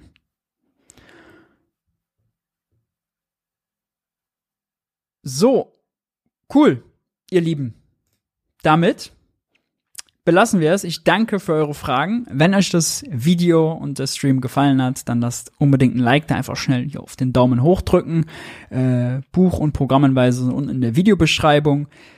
Natürlich gibt's dieses Format ähnlich so wie das Interview, was heute schon bei Jung und Naiv gab, was ja außerdem auch unbedingt gucken solltet. Äh, Hans hat moderiert, das war ganz fantastisch mit Andreas Zumach. Äh, ist auch ziemlich lange geworden, ich glaube länger als das Wirtschaftsbriefing heute. Äh, all diese Formate bei Junge Naiv gibt's nur dank eurer Unterstützung. Wie ihr Junge Naiv unterstützen könnt, seht ihr jetzt eingeblendet, geht per PayPal und per Banküberweisung oder sonst unten in der Videobeschreibung. Wer Jung und Naiv im letzten Monat mit Beiträgen ab über 20 Euro unterstützt hat, dem gilt erstens ein extra Dank und der wird jetzt gleich hier im Abspann namentlich aufgeführt. Wir sehen uns nächste Woche. Gleiche Zeit, gleicher Tag, Montag 21 Uhr. Es gibt wieder einen Gast. Fragen und Anmerkungen heute unten in die Kommentare. Bis dahin. Ciao, ciao.